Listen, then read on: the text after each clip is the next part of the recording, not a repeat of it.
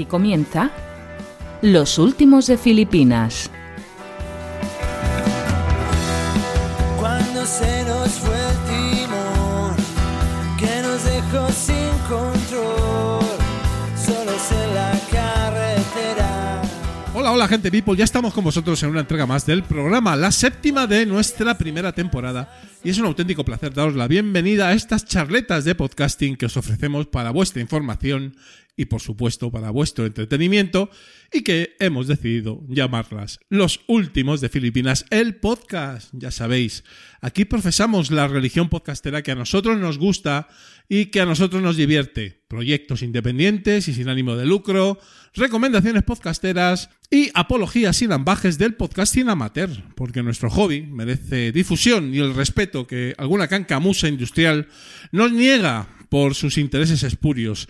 Y aquí pondremos nuestro granito de arena para que nuestra manera de ver el podcasting tenga dentro de nuestra humildad una mayor visibilidad.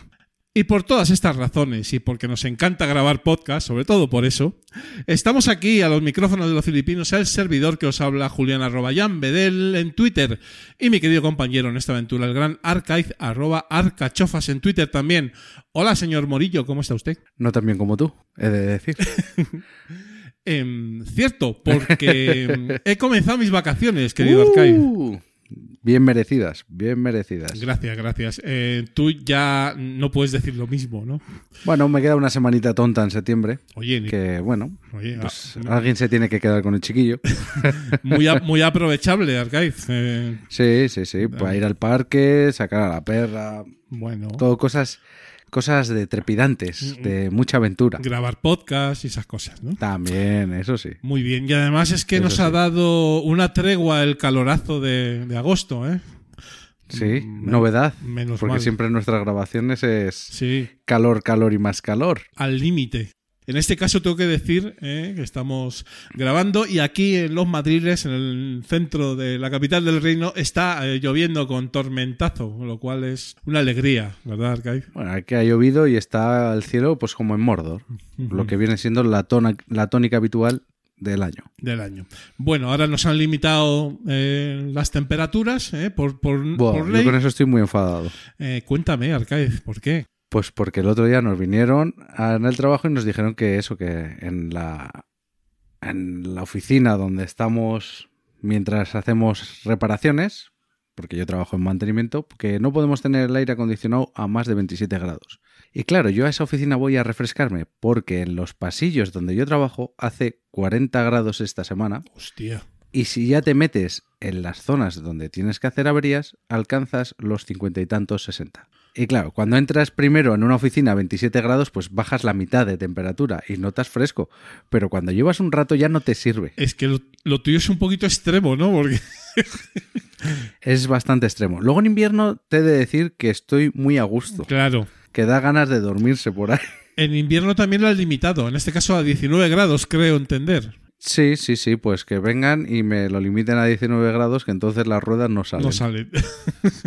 no sé, todo esto es muy complicado, Arcaiz. Es que es muy extraño porque con lo que consume una fábrica como la que yo trabajo, que, que solo en plantilla somos 3.000 personas más empresas exteriores, ¿qué tendrá que ver que yo ponga el aire acondicionado a 25 grados?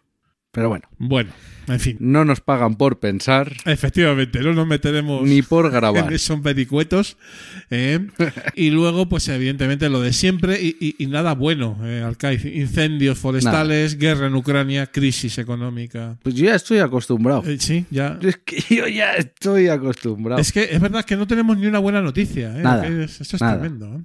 Eh, iba a decir. ¿No hay fútbol? Y, y ahora, bueno, ahora empieza. Ahora Ahora, empezamos. Ahora. Ahora empieza fútbol, Bueno. que bueno, dentro de todo, pues ni tan mal, ¿no? Eh, nos espera un otoño gracioso, Arcaiz. Pero vamos a Sí. ir a lo nuestro, Curioso. que tiene bastante más alegría. Nuestra famosa y nunca bien ponderada lista de recomendaciones filipinas. Sí, mira, así podemos alegrar estos momentos tan duros. Ahí estamos. Y recomendar al personal que escuche nuestras recomendaciones. Y empezamos por el número 93, mm, Radio Varada Voz de la Esperanza, un proyecto a mitad de camino entre el podcast, la radio online y aquellas radios libres eh, de los 80 y 90 que recordamos aquellos que las escuchábamos, ¿no? Yo entre ellos, no sé tú, Arcade, No. pero yo sí, yo sí era de, de escuchar eh, sobre todo la voz de la experiencia Cadena del Váter. Eh, sí, sí, y eran unos señores que emitían pirata, ¿vale? Con muy pocos medios Ya, ya. y sacaban cosas muy graciosas. Y yo creo que era un poco el proto-podcasting, ¿no? Sí. O sea, pero bueno. Sí, sí. en fin. Mi colegio tenía una emisora pirata y hemos emitido ahí. Yo grabo alguna cosa. Por, por eso, entonces ahí, ahí estamos. Y, y Alocutor, eh, señor Alocutor, nos presenta esta radio varada charlas explícit de todo tipo, sin filtro, Pero ninguno. sin concesiones a lo políticamente correcto. Un programa, la verdad es que diferente, bastante underground eh, y con mucha libertad, que eso, eso sí que nos gusta. ¿no? Pues sí. Eh, interesante. Y en el 94, pues tenemos hambre, que no es el que tengamos hambre, sino que el podcast se llama Tenemos hambre, que es un podcast que no va de gastronomía precisamente, porque el nombre te puede decir, pues vamos a comer. Sí, despista. Despista un poco. Pero aquí Droni y David y sus invitados tienen hambre, pero la sacian con mucho humor y graban literalmente de lo que les da la gana. Aunque algunos tienen temas recurrentes, como pueden ser recomendaciones de compras, pero de todo tipo, análisis de precios, chollos y productos gratuitos. Pero es que no te lo pierdas, es que meten bromas telefónicas. Que esto ya estaba como olvidado. Todo un batiburrillo de multitemático que te sorprenderá, la verdad. Sí, eh, gracioso. Además, he escuchado alguna y sobre todo se ceban en, en las llamadas de, de- de las plataformas de telefonía y esto, ¿no? Hombre, pues con, con quién tienes que jugar. Intentan trolearles, ¿no? Eh, y bueno, pues a ver, el pobre, el pobre señor que está ahí. Sí, no, está ahí porque le pagan y... bueno. Claro, pero bueno, eh, siempre, siempre con gracia y, y- y no, y, no, y no se pasan, no se pasan. Bueno, Gluten Pollo, número 95, un, un buen nombre, ¿verdad? Joder, otro nombre grandioso. Sí, verdad, gluten. es que la gente le da mucho a la cabeza. Número 95 de Filipinos, Gluten Pollo, eh, es un naming muy particular. Y nos encontramos con un podcast veterano, eh, dedicado sobre todo al mundo de los videojuegos, cine y otros entretenimientos, pero además manejan eh, un spin-off llamado Gluten Pollo Gourmet, donde analizan y prueban todo tipo de brebajes y manduca, ¿no? Eh, Omar y Héctor, eh, que son los dos hosts de, de los programas estos de Gluten Pollo. En este caso, el del gourmet so- solo lo hacen, que yo sepa, solo lo hacen en, en YouTube y hablan pues sobre todo de delicatessen de supermercado, ¿no? Mu- Muy, divertido. Cosa fina, ¿no? Sí, o sea, lo mismo te, te hacen una reseña de la última Coca-Cola con cereza y vainilla Ah, que del, del la bollería industrial más, eh, más grasienta. o sea, gourmet a nuestro nivel adquisitivo. Eh, la verdad es que es un podcast, pero adaptan muy bien el contenido a- a- al vídeo, eso es verdad.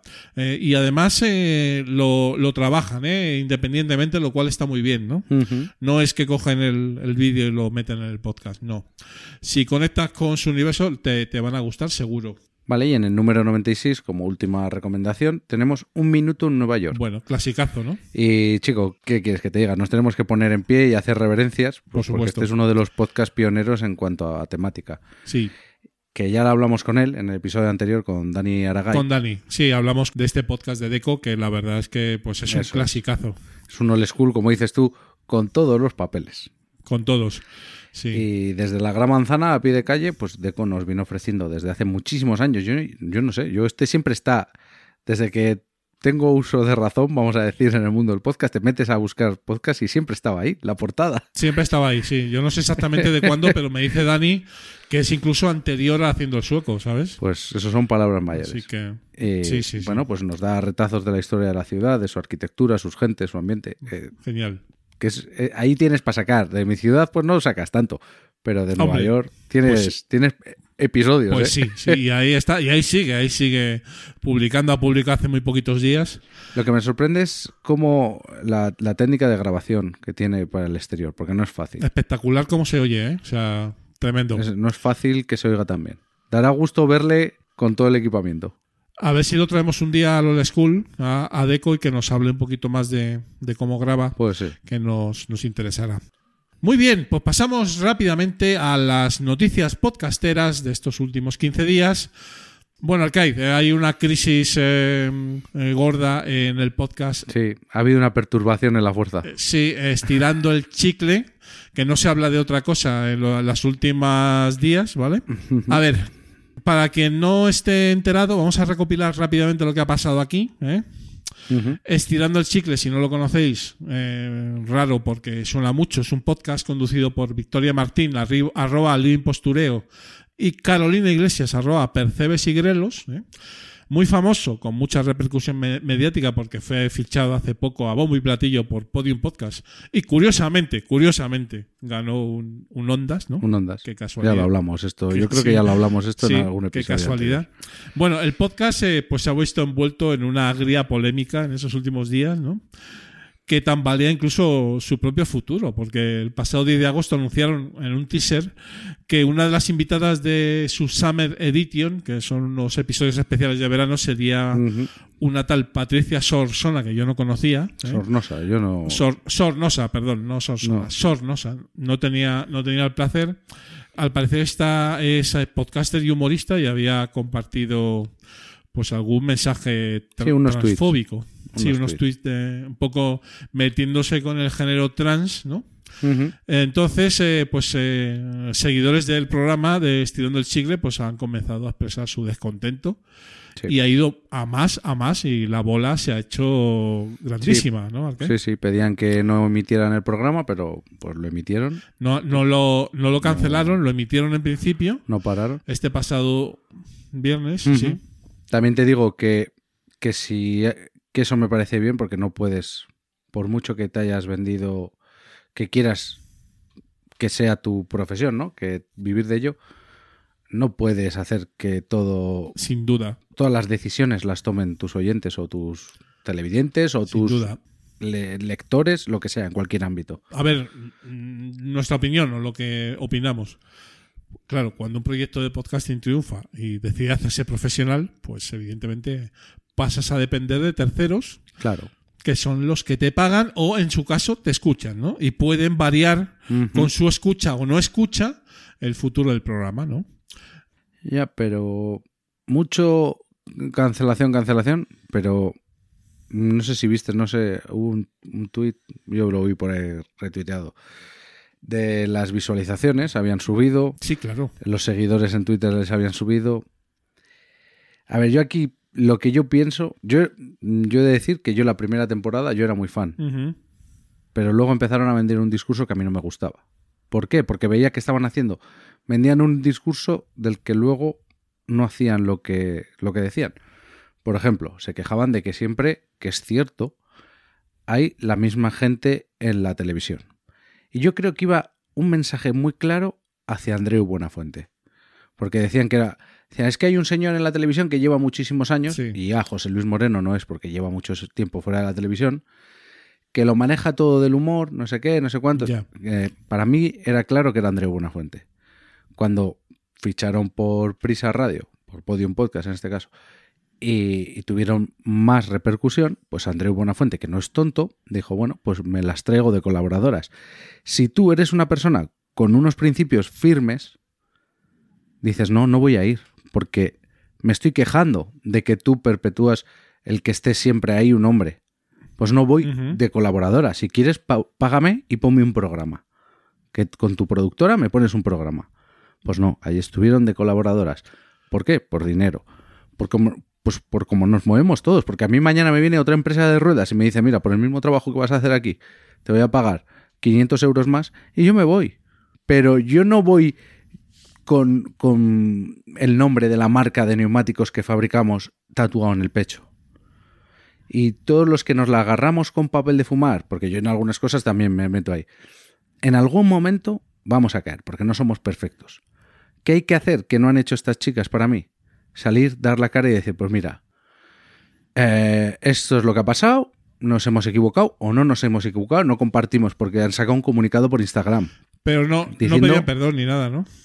No, no, no, no, no. Pero que bueno, que lo de pedir perdón, mm, pues cada uno sabe lo que pide, porque. Pero. em, se me ha ido el hilo. Ah, decían pues eso, que es un. es un, eh, un espacio plural. No es plural, para nada. Solo llevan mujeres.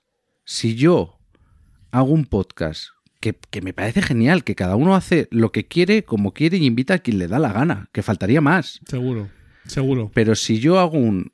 Yo soy una persona mediática. Vamos a poner un nombre. Un, bon- un broncano. Y solo llevo a la resistencia invitados masculinos, eh, te han cancelado.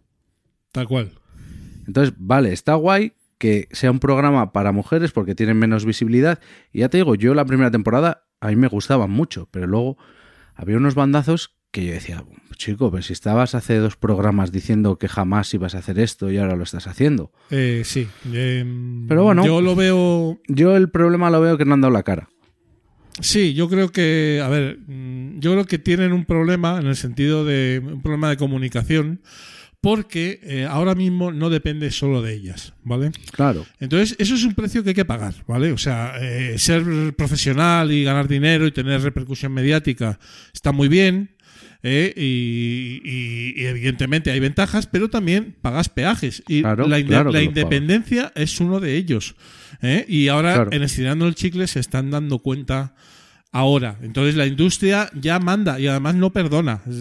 ¿Sabes? Claro, es que ahora por lo que sea tienen un bajón de oyentes para la temporada siguiente y mi Podium Podcast no está ahí para perder dinero. Evidentemente.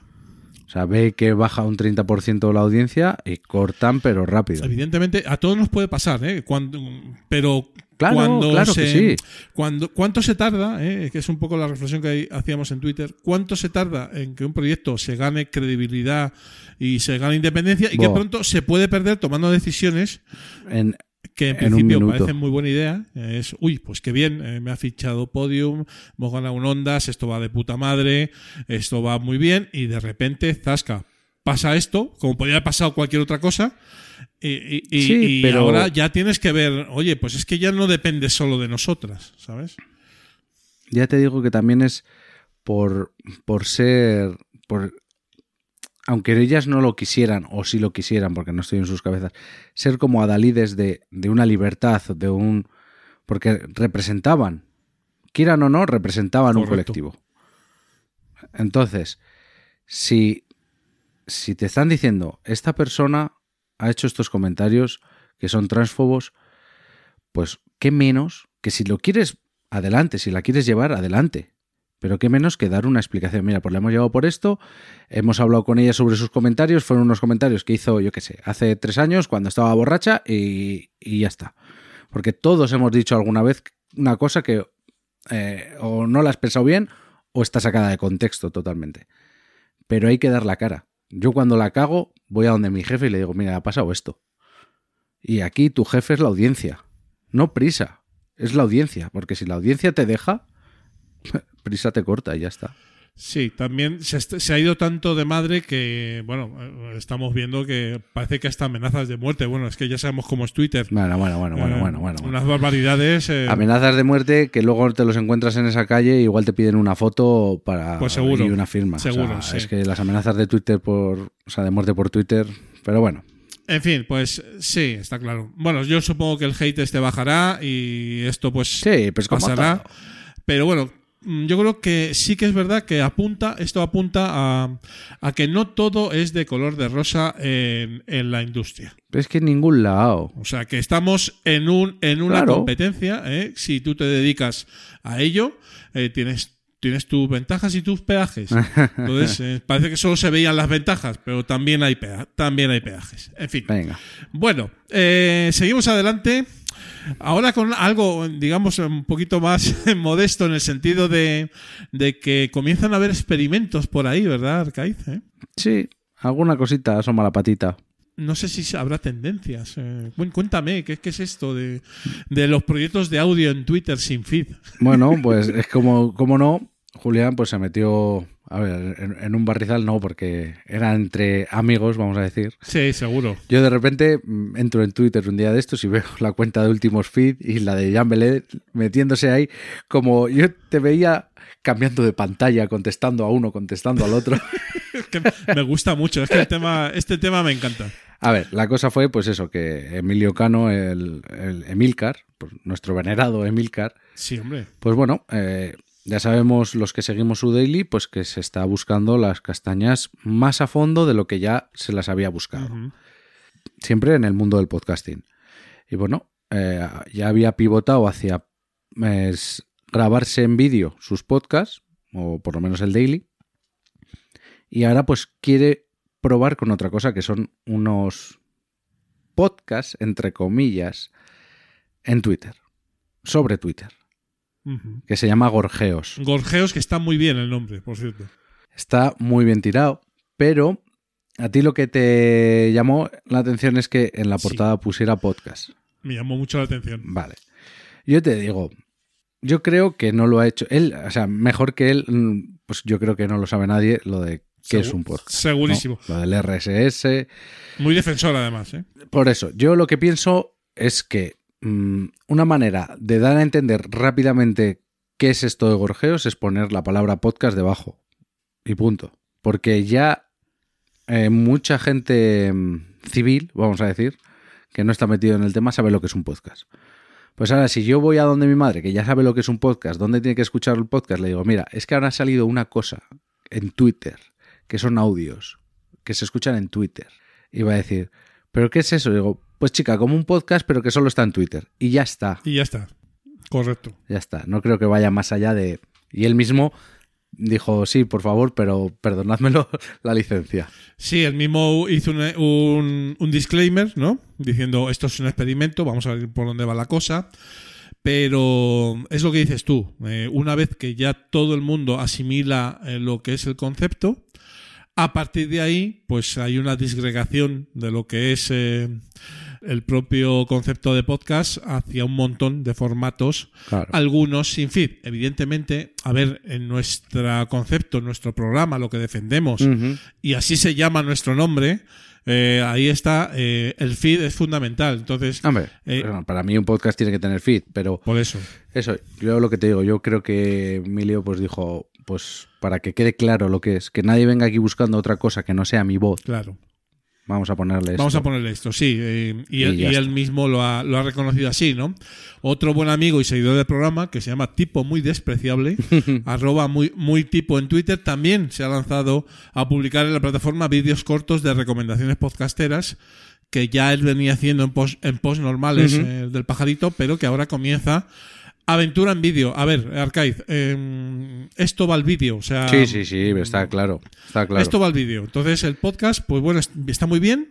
eh, y te- tenemos ahí nuestro, nuestro nicho, y tenemos nuestras escuchas, pero, eh, a ver, el vídeo También te digo que yo no lo entiendo. está ahí. O sea, a ver, entiendo, yo por ejemplo, cómo lo veo yo.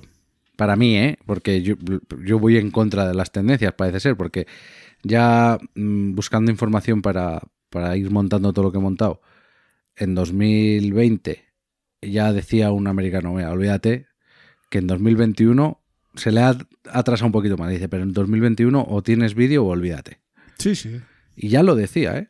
Pero yo lo veo bien porque no hay una manera sencilla de descubrir podcast dentro de las aplicaciones. Siempre salen los mismos arriba. Entonces, sacar esos vídeos cortitos, como hacen muchos podcasts en TikTok o en Instagram, una tarde tonta que estás dándole para arriba, para arriba a- al TikTok o a los Reels, pues igual te llevas una sorpresa. Yo me he llevado sorpresas, he descubierto podcasts así. Lo que pasa es que estoy de acuerdo, pero eso es la promoción de un podcast convencional, ¿no? Es decir, yo hago un vídeo para promocionar mi podcast. Sí, sí, sí, sí, sí.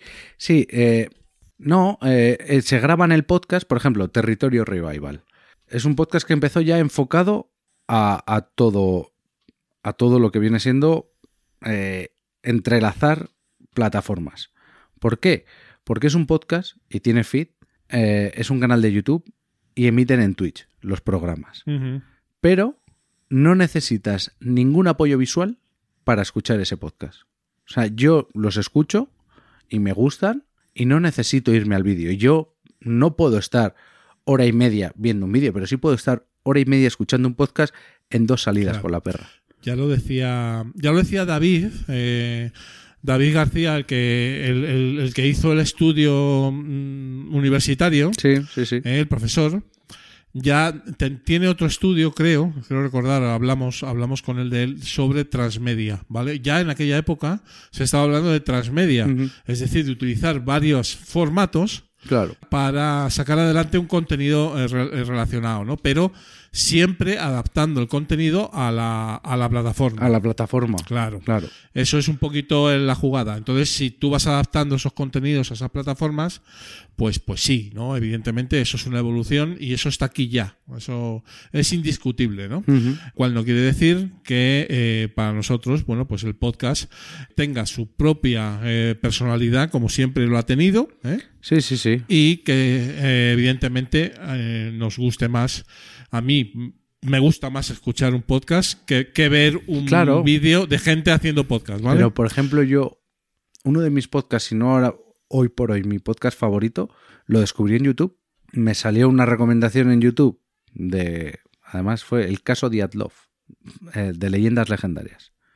Le di mexicanos y era hora y, hora y pico de vídeo. Pues mientras estaba cocinando me lo tragué entero. Pero no tenía que estar pre- prestando atención a la tablet. O sea, es un plano fijo central con los tres participantes y va alternando con planos de la cara del que habla. Nada más. Vale, es un curro de edición, de montaje, de, de lo que quieras. Tienen a un tío que les está allí controlando todo. Pero está de lujo. O sea, no necesitas el apoyo visual. Yo lo encontré en YouTube y de hecho ha sido el único episodio que he visto eh, en YouTube. Todos los demás los he escuchado. Los has escuchado, claro. Bueno, pues eso, eso es un tema que hay que saber hacer también. Es que así, así lo concibo yo. El, vale, vas a grabar, pues bueno, te paras a, a ordenar un par de cámaras o tres o una sola de un plano general de, de los participantes. Pero claro, no, por ejemplo, el Nadie sabe nada. Me gusta mucho. Pero hay muchas cosas que me pierdo porque no lo veo en vídeo. Porque ahora está en HBO Max. Antes también, aunque no estuviera en HBO Max, hacían vídeo para YouTube. Y hay bromas visuales que yo oigo a la gente reírse y digo, bueno, pues habrá hecho Berto no sé qué, pero no lo he visto. En fin, bueno, el- es un debate que no tiene fin, este de, No tiene fin, no tiene fin. audio versus vídeo y seguiremos, por supuesto, comentándolo. Y bueno, una última noticia, teníamos alguna más, pero por, por motivos de, de tiempo lo vamos a dejar. Sí, lo vamos a dejar aquí. Esta, esta es importante. Pero esta queremos comentarla y es que Audacity, que ya hemos comentado en algunas mancias eh, un poquito sobre el software Audacity eh, de grabación y de edición de podcast, pues se actualiza en septiembre eh, software gratuito, eh, software en formato libre. Y la verdad es que las actualizaciones que vienen son gordas y tienen muy buena pinta. Según hemos podido leer en el Twitter de Podcast Linux, que a su vez nos remite al foro oficial de la aplicación, bueno, pues esa actualización próxima de Audacity, la 3.2, vendrá con algunas características bastante novedosas, como la edición no destructiva, los plugins en tiempo real, cadenas de efectos para pistas, soportes, soporte para plugins VST3 y mejoras en la interfaz eh, gráfica. Como, como decíamos fuera de, fuera de micro, Archive, esto eh, que ya muchos muchos software de pago lo tienen, Todos, los, los de pago son todos así. es un mérito alucinante que en un software como Audacity lo esté integrando ya, ¿no? Pues sí. Pues sí, es, a mí yo no sé quién estará detrás del proyecto, pero se, se merecen todas mis alabanzas y, y mis aplausos porque es, es eso, es viven de este programa vive de donaciones. Sí. Y, y no creo que done mucha gente como pasaba con el WinRAR y todos lo hemos utilizado. Y todos lo usamos, sí. Eh, para nosotros Audacity, yo edito en Audacity sin ningún problema desde hace muchos años y es mi, mi herramienta y todo lo que sea mejorar, pues fenomenal, ¿no? Entonces, eh, que menos que menos que darles aquí un pequeño reconocimiento a toda esa gente que está currando un poco por amor al arte, eh, podcastero y, y de audio, ¿no?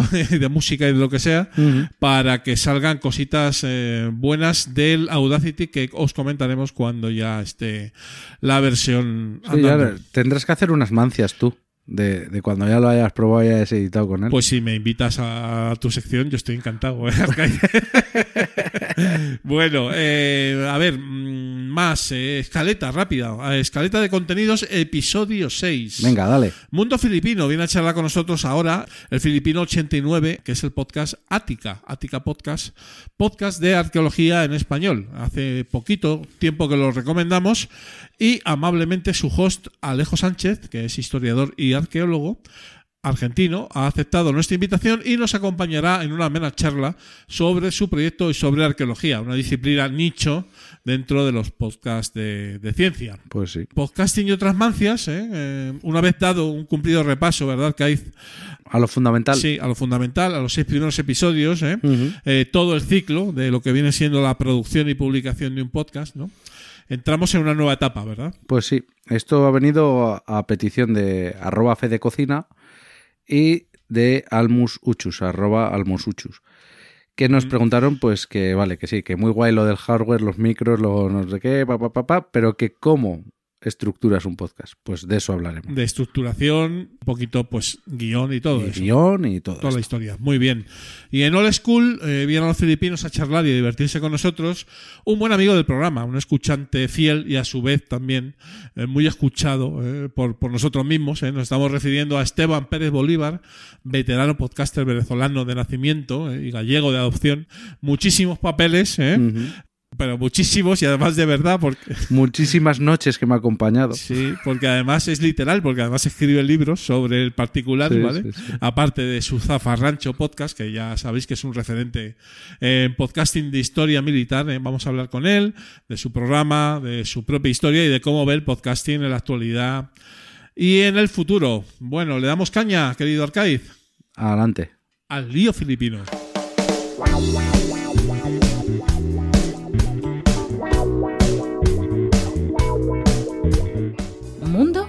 Fidlipino.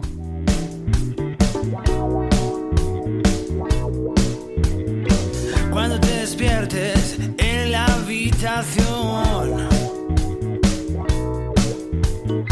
Quieres abrir la puerta, pero duele el corazón.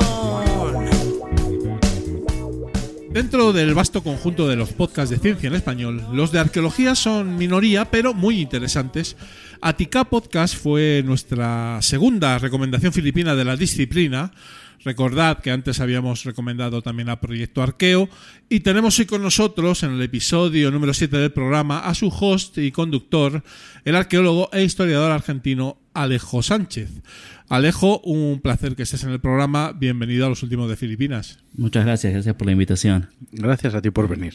Eso, eso siempre. Muchas, muchísimas gracias por venir.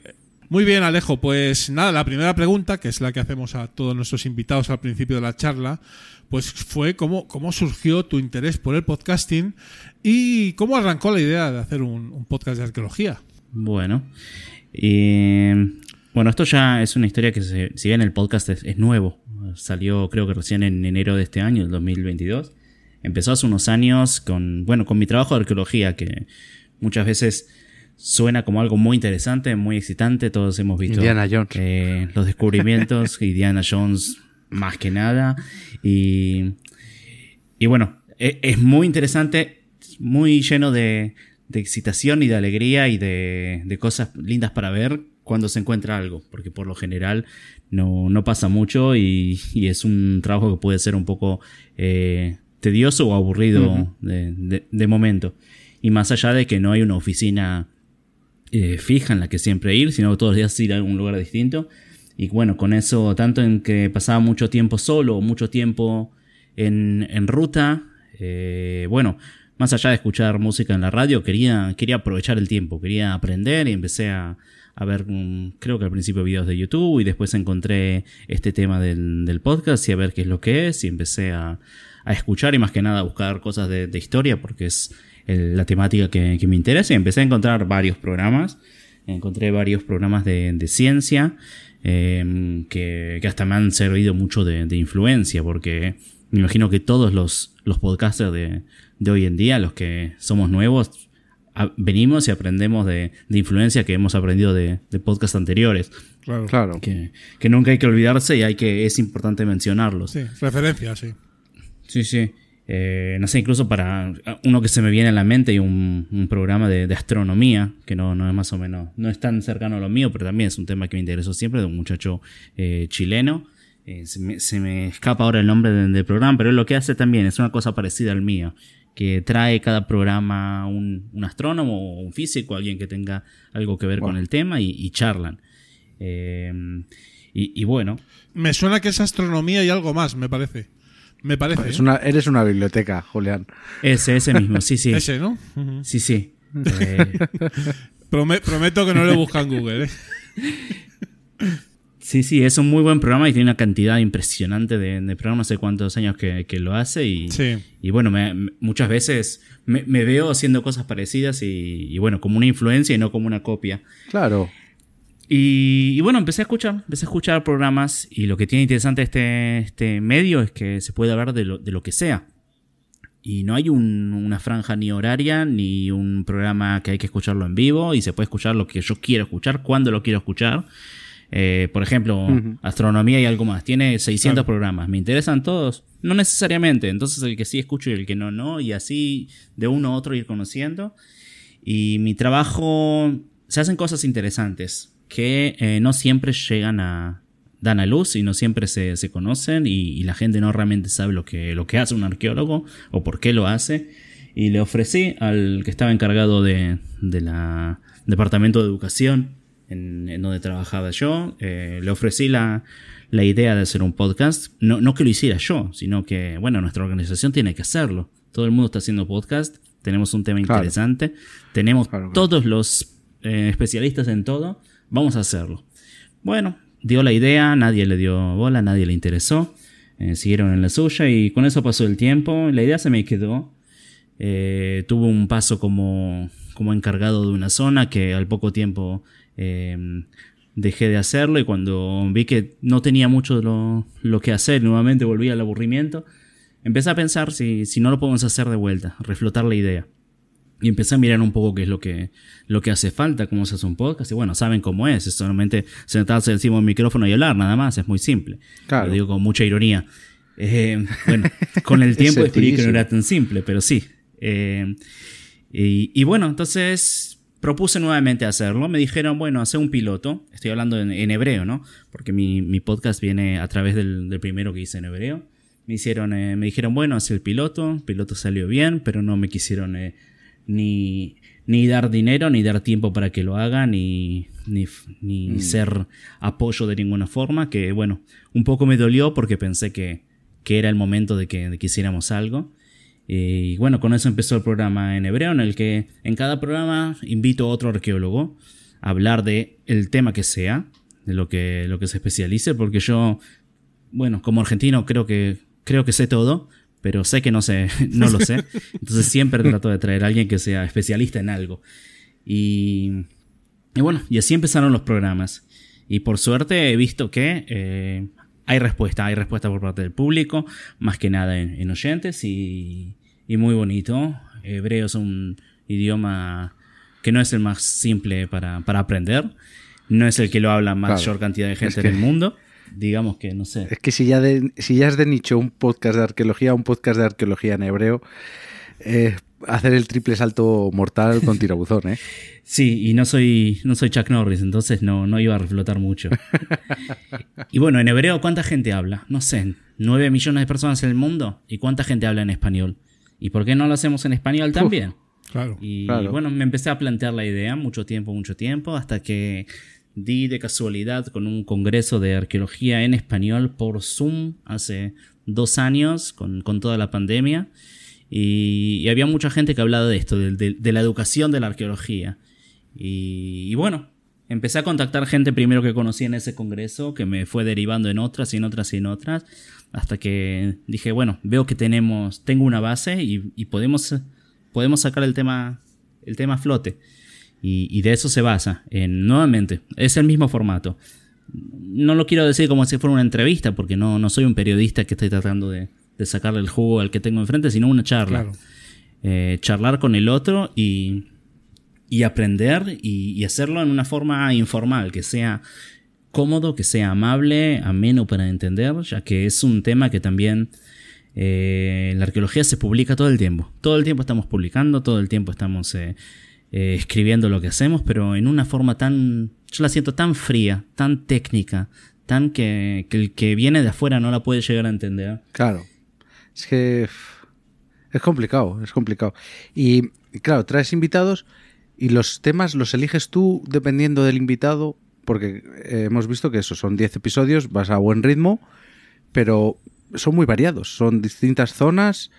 Entonces no sé si, si el que traes, el invitado que traes es de esa zona o trabaja allí o cómo lo haces. Bueno, mi primer eh, énfasis y enfoque que, le puse tanto al primer podcast como, como el podcast en español es en que arqueología hay en todos lados. En cualquier pueblo, en cualquier ciudad, hasta casi en cualquier calle hay. Y la mayor parte de la gente no la conoce y no sabe lo que tiene eh, a la vuelta de la esquina o tal vez lo que esté pisando, que está sepultado y no sepa lo que hay en, su propio vecindario. Entonces, mi primera idea era no ir a lo, a lo obvio. Eh, no empezar a hablar del Coliseo romano, ni de las pirámides de Teotihuacán, ni tampoco de, de Giza. Que eso ya es, es irse a lo, a lo fácil. Vamos a empezar a hablar de temas variados, de distintas zonas, de cosas que no oímos día a día. Y esa fue mi primera, primera directriz. Y la segunda es que, eh, nuevamente, la arqueología está en todos lados. Así que es importante y es interesante tanto escuchar qué es lo que ocurre en, en Argentina, qué hay en España, en México. En próximo programa saldrá de acerca de la arqueología en Bolivia. Y, y lo que a mí me, gusta y me interesa de esto es que, por ejemplo, todo lo que he aprendido aquí en Israel de, arqueología, si bien no soy experto en nada, podemos decir que conozco todo, más que nada. Eh, no- Un arqueólogo me puede realmente hablar de cosas, pero no es que realmente me voy a caer de la silla o no, o es algo que no oí nunca. Ahora, de repente empezar a Claro. hablar de eh, la arqueología en Mérida, no, no, ni siquiera tuve que buscar en Google Maps dónde estaba Mérida, en qué parte, porque no conozco. O, o- Claro. o hablamos de la cocina y la comida en Puebla. Eh, y, y- y tampoco, y yo no, no conozco Puebla. Y si hablo de comida mexicana, no, nos venimos a lo, lo básico, que es el, el nacho y el taco que nos muestran en la televisión. Y hay mucho más. Claro, claro, es que eso es. Y, y eso Al final nos vamos a los tópicos y, y no... Em, Querido Alejo, una preguntilla. Vamos a ver. eh, dentro de. Bueno, comentate primero que yo también soy argentino de nacimiento. Lo digo por, por, por si. ¿Qué? Eh, eh, ¿Qué? Sí, na- Me acaba de explotar la cabeza, Julián. Nací, nací en Buenos Aires eh, hace muchos, muchos, muchos años. Ay, qué buena primicia. Me vine, me vine prontito a España con mis padres de siete años o por ahí. Buah. Pero bueno, tengo, tengo mucho de cultura argentina en, por mis venas, ¿no? Entonces, eh, simplemente por un dato, por, porque los- si alguien no lo sabía, pues ya, Yo no lo sabía. ya lo sabe, ¿no? Qué bueno esto. qué bueno. Entonces, pues todo, todo lo que comentas así de temas argentinos, por ejemplo, cuando te veo en el blog con, con un mate, evidentemente, pues eh, eh, ahí está todo, toda la cultura argentina de lo que es la gastronomía y tal, ¿no? Sí, sí, Em, tal cual. Pero bueno, vol- vol- volviendo un poquito al, al podcast, ¿no? Te quería preguntar, porque precisamente es, es lo que has dicho antes, ¿no? Dos cosas. Lo primero, eh, que entiendo que todos eh, estos podcasts que, que hacéis, eh, digamos, de ciencia, pero más eh, de nicho, ¿sabes? Tipo arqueología, paleontología, todas estas ramas, ¿no? Que vienen de, de la historia, ¿no? Lo bueno que tenéis es que abrís el- el- la disciplina a la gente que está interesada, pero que no es ni profesional, ni, ni tiene unos conocimientos amplios, pero vosotros eh, bajáis un poquito para eh, difundir, ¿no? Que yo entiendo que eso es un poquito lo que lo que hace Atica Podcast también, ¿no? De alguna forma, pues nos muestra un poquito cómo es la arqueología y nos da un- unas temáticas que no son las habituales tampoco, ¿no? Porque por, por los 10 episodios que llevas, por ejemplo, el de las monedas de la antigua Roma, que podría ser un poquito más, digamos, eh, bueno, pues genérico o más mainstream, entre comillas, pues vale, ¿no? Pero, por ejemplo, comida y arqueología, yo no lo había escuchado nunca, por ejemplo. El pueblo de, de Galilea de Magdala, pues tampoco, ¿verdad? Sí, sí. eh, experiencia, la arqueología de Puna, o sea, en fin, que vas buscando difundir, pero también un poquito ser un poquito original, ¿no? Y, sí, porque también son cosas que, que incluso hasta son... Hay muchas cosas que son hasta lógicas y no, no las pensamos hasta que no, no las vemos. Por ejemplo, el tema de la, de la cocina. ¿Quién se puso a pensar? Una vez estuve con, con mi hijo en un, en un castillo medieval aquí eh, y bueno, fuimos a ver las latrinas. Y él me pregunta, ¿cómo que, que- que los, los caballeros iban al baño? Y, y son esa, esa cosa que, que, que están ahí y que las tenemos que, que conocer y aprender, porque al final de cuentas, toda esta gente antigua de la que, bueno, podemos hablar y podemos ser mucha- nuevamente muy, muy fríos en analizar qué es lo que hicieron, qué convieron y, y hasta qué estatura llegaron, no son tan distintos a, a nosotros y, y bueno, es un poco también de, de esa humildad que, que nos hace falta y, y comprendernos a nosotros mismos. Qué bonito. Correcto. Más, más inteligentes de lo que parece, además, ¿eh? O sea, parece, parece que cuanto más atrás, pero no tiene por qué. De hecho, a- Mira. a, a veces son más inteligentes que nosotros. Es- de eso no hay duda. Yo, yo siempre que veo una catedral digo, ¿cómo cojones Han hecho estos, ¿no? han podido hacer eso? Porque yo ahora digo, bueno, pues contratas a un gruista, te sube las piedras, te ha venido un tío de no sé dónde te ha hecho... Pero, ¿cómo? Es que como en, en- en- en el 900 después de Cristo, o bueno, las pirámides, a mí me sorprende muchísimo. O sea, es- hay que ser muy ignorante para decir que, que somos superiores. Bueno, tenemos algunos descubrimientos más. No nos vayamos tan lejos. Pen- pensá lo que te pasa cuando te quedas sin batería el móvil y no sabes lo que hacer. Y realmente no sabemos nada. Nada. Y si tenemos una pregunta, se la preguntamos a- al gran buscador eh, Y ya está. de, de los tentáculos y nos da la respuesta. Y si tenemos hambre, iremos al supermercado a, a comprar un, un pedazo de carne, pero cazarla no sabremos cómo hacer. Así que no sé si somos más inteligentes o superiores a los que, los que estuvieron antes. Más acomodados. Eso seguro. Eso sí. ¿Y cómo, cómo grabas? Porque sí que fuera de micro nos has comentado algo, pero ya quiero que nos des el toque de atención a mi cagada del podcast.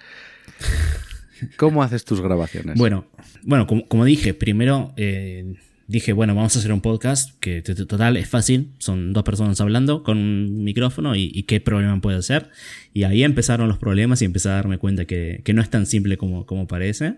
Eh, bueno, primero empecé el piloto y el segundo programa lo grabé con el celular, con el móvil. Tenía un móvil de, de- de Samsung que aparentemente tenía eh, micrófono tanto donde el micrófono va por lo general como también por el parlante, entonces se podía hacer una entrevista que me sorprendió que se escuchaba bastante, bastante bien, pero bueno, no, no es el nivel que, que esperamos. Y ahí fui y compré dos, dos micrófonos muy muy baratos, porque todavía tenía esa ilusión de que alguien me iba, me iba a hacer de sponsor. Y bueno, me compré dos micrófonos muy baratos para poder hacer las entrevistas, que cuanto, cuanto más veces pueda hacerla en, en persona, para mí es mejor. Entonces, bueno, compré dos para hacerlos. Tuve. Quedé en hacer una entrevista con un compañero. Puse para probar la noche anterior que se escucharan bien los micrófonos. Escu- enchufo dos micrófonos USB a la computadora y, y no anda. Y anda uno solo. ¿Y ahora qué hago? Eh, y no, no me la esperaba. Claro. No me la esperaba. Eh, grababa con Audacity y veo que hay una sola rayita. Claro. Y uno escucha y el otro no. Eh, no tengo ni, ni mesa de mezcla ni, ni ninguna interfaz de esa. He descubierto un programa por, por internet que se llama eh, Voice Meter. No sé si lo conocen. Que es eh, como una mesa de mezcla virtual.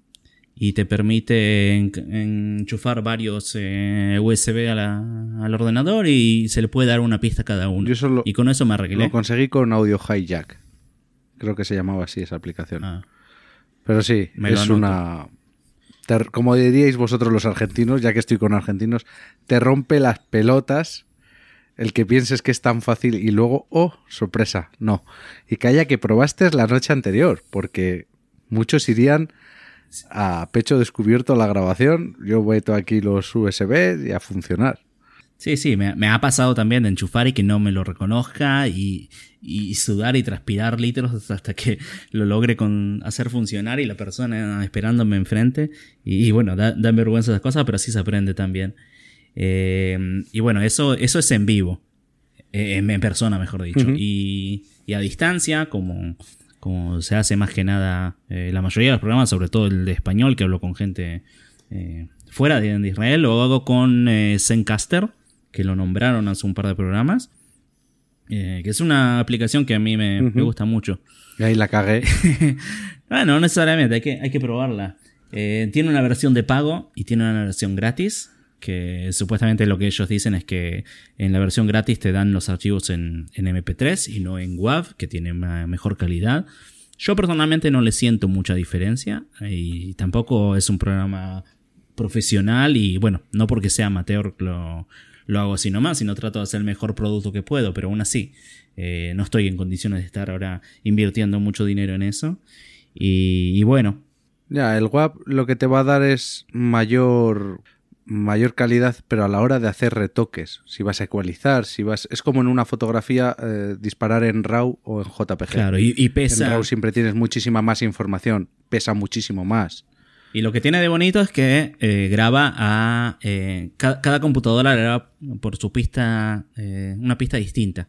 Y lo graba en local. Eso es lo bueno. Que claro, por Zoom o por Skype siempre se escucha. Hay momentos en los que se nota medio robótica la voz o que desaparece y se corta un poco. Y bueno, aquí te lo hace por separado. O sea que te da, incluso sin tener un, un muy buen micrófono, te da la mejor calidad posible. Y lo que prometen y, y doy fe que sirve que como te graba en, en local, no se corta. Incluso si te, te corta la, la comunicación, la otra persona sigue hablando y se sigue grabando. Y doy fe porque he tenido un programa en el que se me cayó la- el internet y la, la entrevistada estaba muy metida en lo que estaba diciendo y, y siguió hablando cinco minutos sin darse cuenta que yo no estaba. Oh, Y cuando me llegaron los archivos, los puse a editar y ahí estaba todo. qué bueno. Y, bueno, sí, fue interesante porque... Qué, qué- qué ale- qué alegrón, ¿no? Qué, qué- qué- qué alegría. alegría y, y- y lo, lo gracioso es que se escuchan las dos, las dos pistas porque me siguió grabando a mí. Y bueno, y ella habla, habla y yo, pero la madre de estas cosas es así insultando a la computadora. Eh, y bueno, y con el tiempo fui cambiando, compré dos, dos micrófonos eh, nuevos, también eh, medio baratos, pero dan mejor calidad, de una marca china, eh, Fifine. No sé si, si la conocen, la vi por, por internet.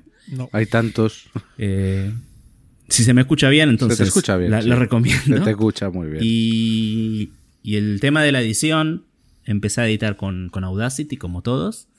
Y no sé, por internet empecé a leer que, no sé, había un grupo, eh, creo que ruso, que lo habían comprado, le estaba metiendo spyware al programa. Dije, yo no me meto con esto más. Y pasé a Reaper. Que, que Reaper, no sé si lo, lo conocen, es también así un software eh, gratis. Que se, también tiene su versión eh, paga, que es más que nada de, de donación. Quien quiere lo, lo paga y quien, quien no quiere no. Y ese ya es un programa a otro nivel. Es para, para estudios, para grabar música. Y bueno, da miedo. Por suerte encontré un canal de YouTube que se llama en inglés eh, Reaper for Podcasting. Que el tipo lo que dice es, yo tengo un podcast y no entiendo nada. Vamos a enseñarles cómo, cómo usar este programa solo para lo que, lo que ustedes necesiten. Dije, Esto es lo que yo necesito. Que te sobra el 90% de todo lo que hay Y aquí. más. Es lo bueno de Internet, ¿no? Que siempre hay alguien que sabe más que tú y que, y que lo enseña. Y además es gratis, ¿no? O sea, lo cual... Y que antes ha cometido las cagadas que ibas a cometer tú. Correcto. Y- Claro, claro, tal cual. Muy bien, eh, Alejo. Pues ya para ir cerrando, me, me comentas un poquito futuro, ¿no? Porque en principio, pues si- tienes una buena periodicidad, llevas poco grabando, en entre comillas, ¿no? Y, y vas a y vas ahí a, a piñón, ¿no? Entonces entiendo que esto sigue adelante, ¿verdad?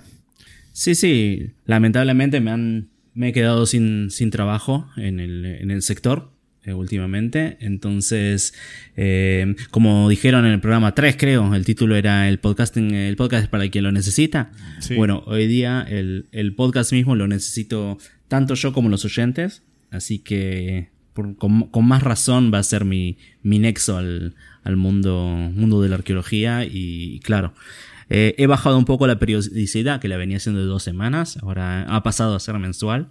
eh, hasta que por lo menos me pueda un poco aclimatar a, a la nueva vida. Y, y sí, seguir adelante y, y- y tratando de ofrecer más temas surtidos y la mejor calidad que, que pueda hacer.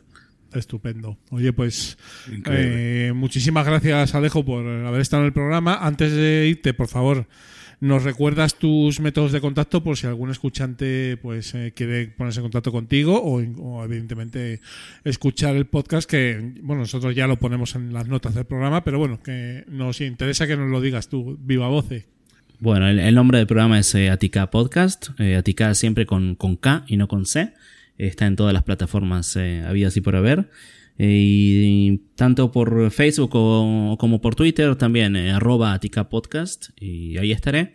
Y aticapodcast eh, arroba gmail.com es el, la dirección de correo electrónico. Qué bien. estupendo Muy bien, oye, pues eh, muchísimas gracias Alejo por haber estado en el programa. Seguimos escuchándote. Muchas gracias también por tu feedback, que nos consta que nos escuchas.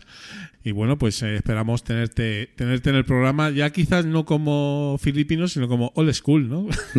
Y, y- esa era la respuesta a tu, tu pregunta, ¿cómo sigue esto? El objetivo es llegar a la, a la sección en algún momento.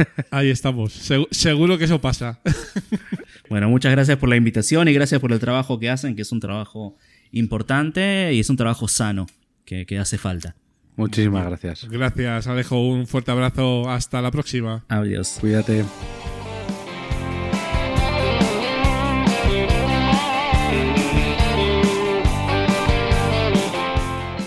Podcasting y otras mancias. Las canciones están llenas de letras que me has mandado Y ya estamos aquí en Podcasting y otras mancias del episodio 7 de los últimos de Filipinas, querido Arcaiz. Eh, bueno, como hemos comentado en la, en la intro y, y siguiendo, eh, complaciendo las peticiones de los oyentes, Arcaiz, que, Aquí estamos para servir. que para eso estamos. ¿eh? Mm, en concreto, como has dicho, arroba Fede Cocina y nuestra querida Almus Uchus.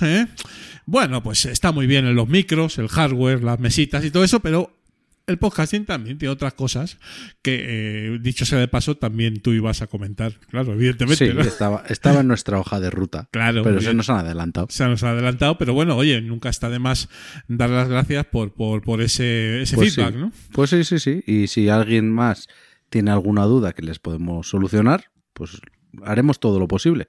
Efectivamente. Bueno, estructura de un podcast. Qué, qué cosa más eh, genérica, pero tiene, Sí. tiene su miga, ¿no? Pues aquí, mm, ya te digo, como te he dicho fuera de micro, que no he preparado nada. Aquí vamos a hablar de nuestra experiencia. Porque esto al final, como yo lo veo, cada podcast te pide una cosa o te pide otra. Y es, yo creo que es bueno eh, hablar de, de nuestras experiencias Sí, sí, sí. y no de lo que alguien por ahí cree que hay que estructurar un podcast. Es que no hay, no hay una, una, una regla. Es que esto lo he hablado ya con mucha gente en diferentes ámbitos. Si alguien supiera cómo hacerse rico de una manera, nadie te lo va a decir. Porque quiero ser yo rico. No que los demás sean ricos porque ya dejo de ser rico. Evidente. Entonces no hay, un, no hay una fórmula mágica, no, no existe nada. Cada, cada podcast y cada persona tiene su estructura, su guion, o la falta de ellos también puede hacer que sea interesante. Claro, claro, claro. Y eso es lo que no vemos, ¿no? Es lo que no vemos en, en algunos, digamos, cursos o, bueno, pues, mm, digamos, recomendaciones para hacer un podcast maravilloso y ganar dinero. A ver, la, Es una estru- estructura muy fija y eso no es así, ¿no? la clásica que te dice todo el mundo sería una introducción eh, diciendo pues qué episodio es, quién eres, de qué vas a hablar. Hablas de lo que vayas a hablar, la despedida, agradecimientos, eh, patrocinios entre medio, adelante, atrás, donde sea, y chimpún, y chimpún. Y cortito, ¿eh? Cortito. Así sería. Esa sería la estructura básica de, pero de- como un podcast, como puede ser un programa de televisión, puede ser cualquier cosa. Claro. Por ejemplo, aquí, en los últimos de Filipinas, Julián se prepara unos guiones que son increíbles. Yo esto no lo he visto en mi vida. Yo, yo personalmente, no hago todo esto. Julián tiene todo. Preguntas, cosas por si la otra persona habla de una cosa, salidas para otro lado. Entonces, pues Julián, explícanos tú cómo gestionas esto. No, o sea, simplemente es como dices tú. O sea, hay formas de hacer que cada una es tan buena como la otra, ¿vale? En mi caso, pues yo estoy acostumbrado a un guion, digamos, mm, potente, eh, lo cual no significa que lo leamos, eh, simplemente a veces lo leemos, a veces no, nos guía, bueno, pero sí, siempre está ahí. Hay partes de guion y hay Claro, partes de claro. escaleta en esto. Sí. Lo que haces tú es partes de guion que no os penséis que Julián se pega esas parrafadas de inicio con ese castellano tan lucido de memoria, porque Es que mentira. Es que si no, es que si no, es que si no, es que no puedo. O sea, porque Pero también te digo, lo lee del tirón sin parecer que lo está leyendo y sin fallos. O sea, en todos los programas solo ha habido una vez que tuvimos que repetirlo y porque te colaste en una palabra de las cinco primeras.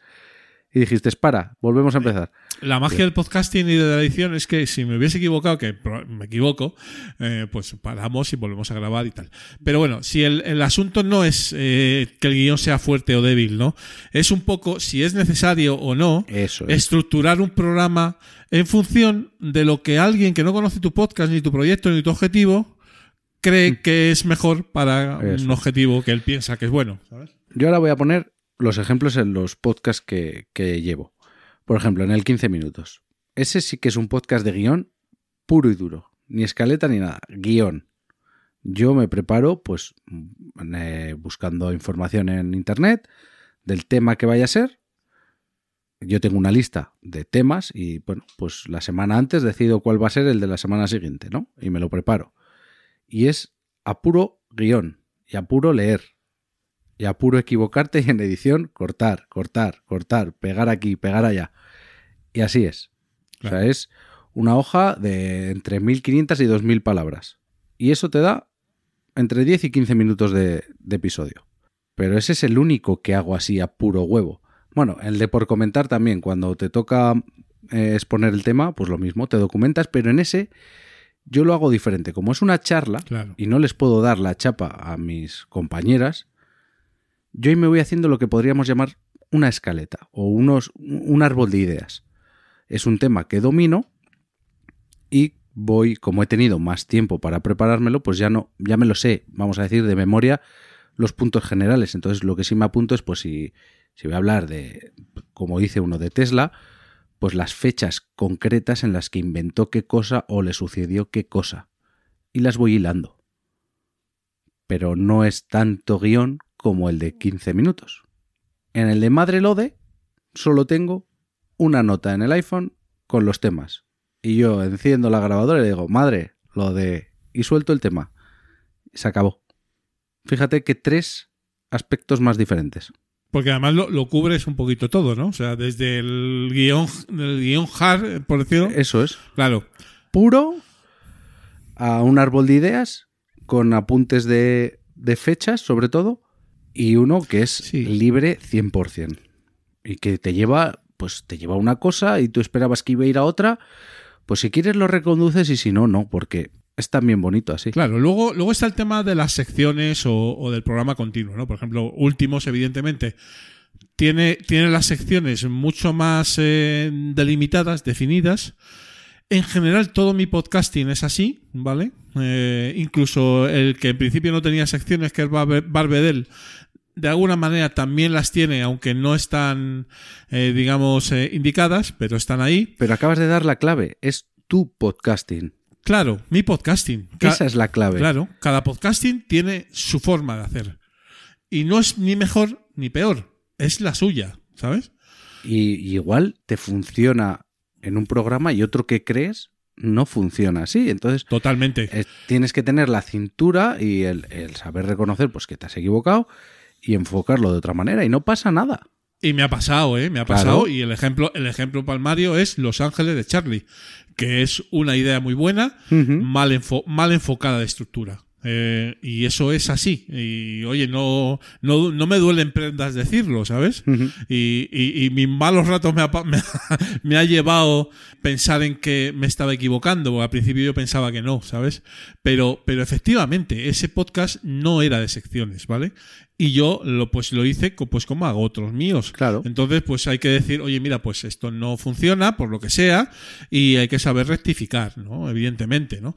Eh, Depende de la duración, pues, pues tampoco, ¿no? O sea, tampoco. Tampoco, tampoco, porque puedes tener un tipo magazine con noticias o, o curiosidades así que te dure 20 minutos en vez de dos horas. Y también lo puedes estructurar con un intro escaleta de secciones o mini secciones porque tampoco da tiempo a mucho.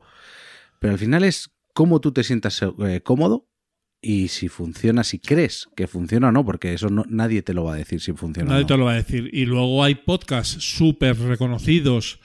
Eh, Lode, Histocast, eh, yo qué sé, por decir dos. O incluso alguno más que, bueno, a lo mejor mm, ponen secciones y a lo mejor no. Y es un único tema y son tres horas de, de charla so- sobre ese tema. Eso es, y ahí entra el guion, que tendrán guion a puro huevo, el que está exponiendo el tema, Claro. pero luego también los superconocimientos de sus compañeros, que lo apoyan o le rectifican o le aportan algo. Yo creo, y tú, y tú también, y tú también, eh, creo, creo que estamos en la misma sintonía de decir, guion, si lo necesita, sí, si lo no necesita, no, y no pasa nada, y si lo necesita, cómo de potente tiene que ser, y ahí hay varias eh, posibilidades, ¿sabes? Claro, luego... Desde pues, la escaleta pura y dura hasta escribirlo todo, ¿sabes? Habrá gente que no se sienta cómoda. Yo, por ejemplo, si yo ahora que he terminado ya la temporada, la primera temporada en 15 minutos, yo me escucho el primer episodio que, que era leer a puro huevo, que yo no lo había hecho nunca, y se nota un montón que estoy leyendo.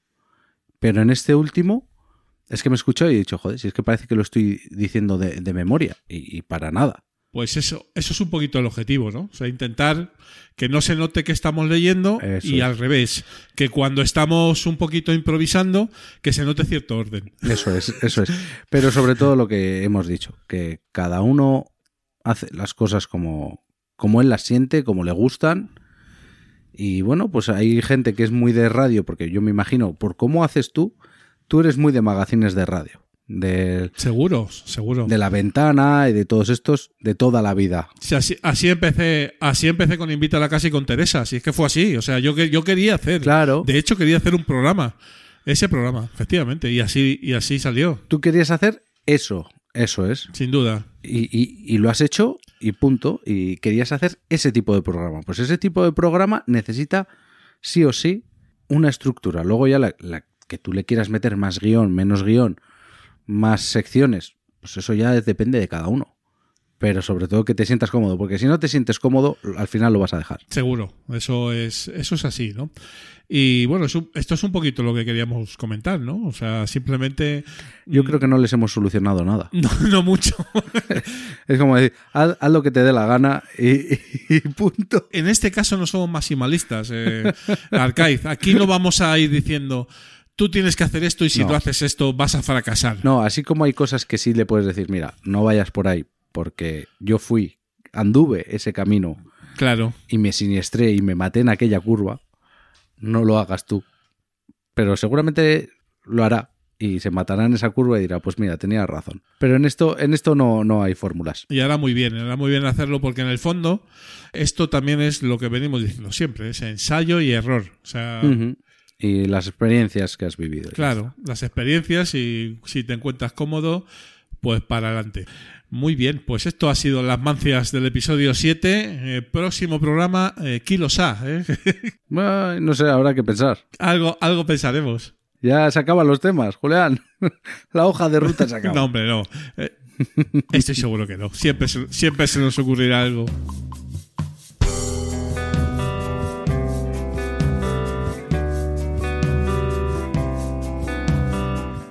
Somos Old School. Pensando canciones, hablando de sueños, maletas de a partir, soñando. Bienvenido, gente people, aquí a All School, a la sección de los últimos de Filipinas, episodio número 7. Y llega un momento muy esperado por nosotros, ya que somos escuchantes y fan de la producción podcastera e incluso bibliográfica del amigo que tenemos al otro lado del micrófono. Y bueno, pues es un podcaster veterano, ¿verdad, Kaiz? Curtido en mil, Bueno, en mil batallas. Bueno, Y nunca mejor dicho. ¿eh? Venezolano de nacimiento, italiano de vocación y gallego de adopción. Ya más de 20 años o 20 añitos por allí en las nobles tierras galaicas. Un podcaster con muchísimos papeles, eh, pero además de los de verdad. ¿eh?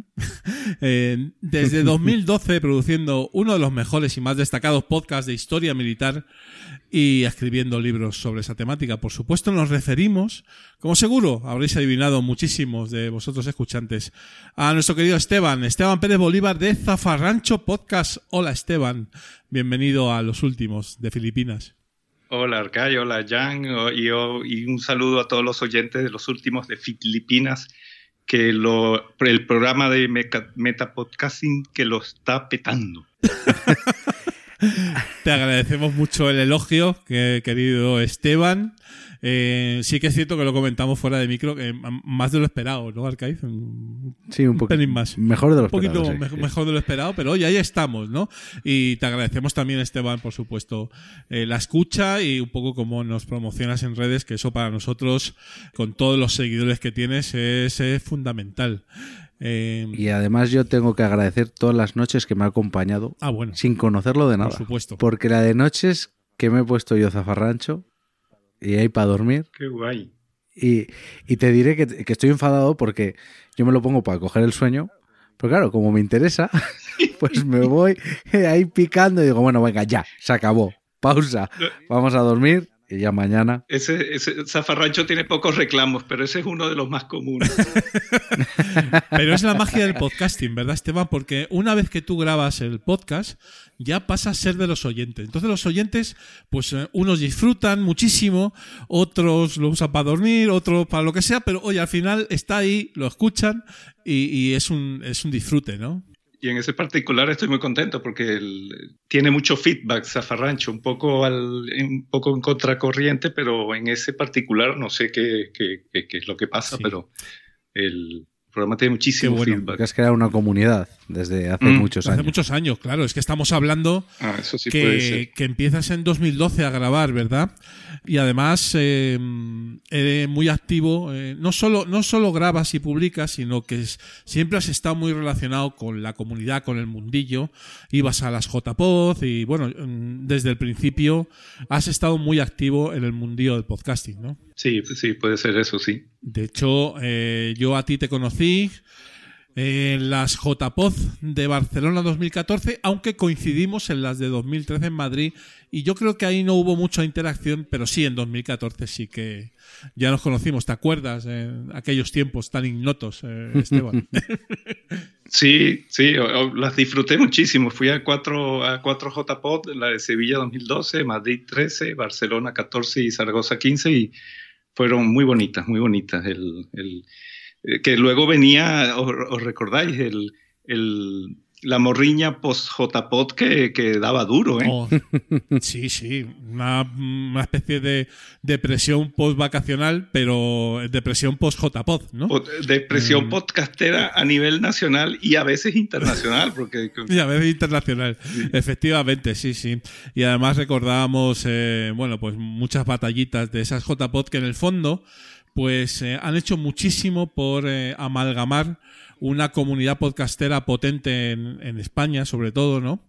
Y que, y que ha traído muchas, muchas alegrías, ¿no? Luego, luego, bueno, pues por los avatares de la vida, pues puedes ir o no puedes ir, o lo que sea, luego vienen las pandemias, etcétera, etcétera, pero bueno, ahí siguen, este año van, van a volver, ¿no? Entonces, bueno, pues eso siempre, siempre está bien, ¿no? Y tiene, tenían, y supongo que siguen teniendo, un efecto terapéutico, porque yo fui testigo de varios eh, encontronazos podcasteros, tuiteros, entre, entre colegas, que luego se, se dirimían en, en la JPod y, y los que antes eh, pelearon amargamente con los tweets luego estaban contentos, abrazados y, reconciliados. Sí, eso. La cerveza, lo que no, lo que no haga una cerveza. Las cervezas. Ni la ONU lo consigue. Hicieron, hicieron mucho.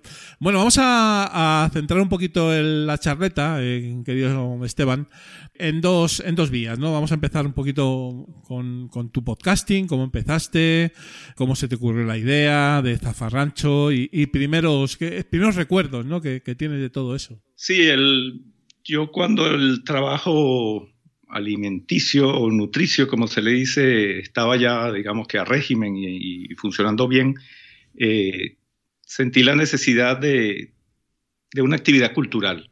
Yo he sido siempre muy fanático del estudio, de siempre. Eh, yo leía enciclopedias de niño, así que imaginaros. Madre mía.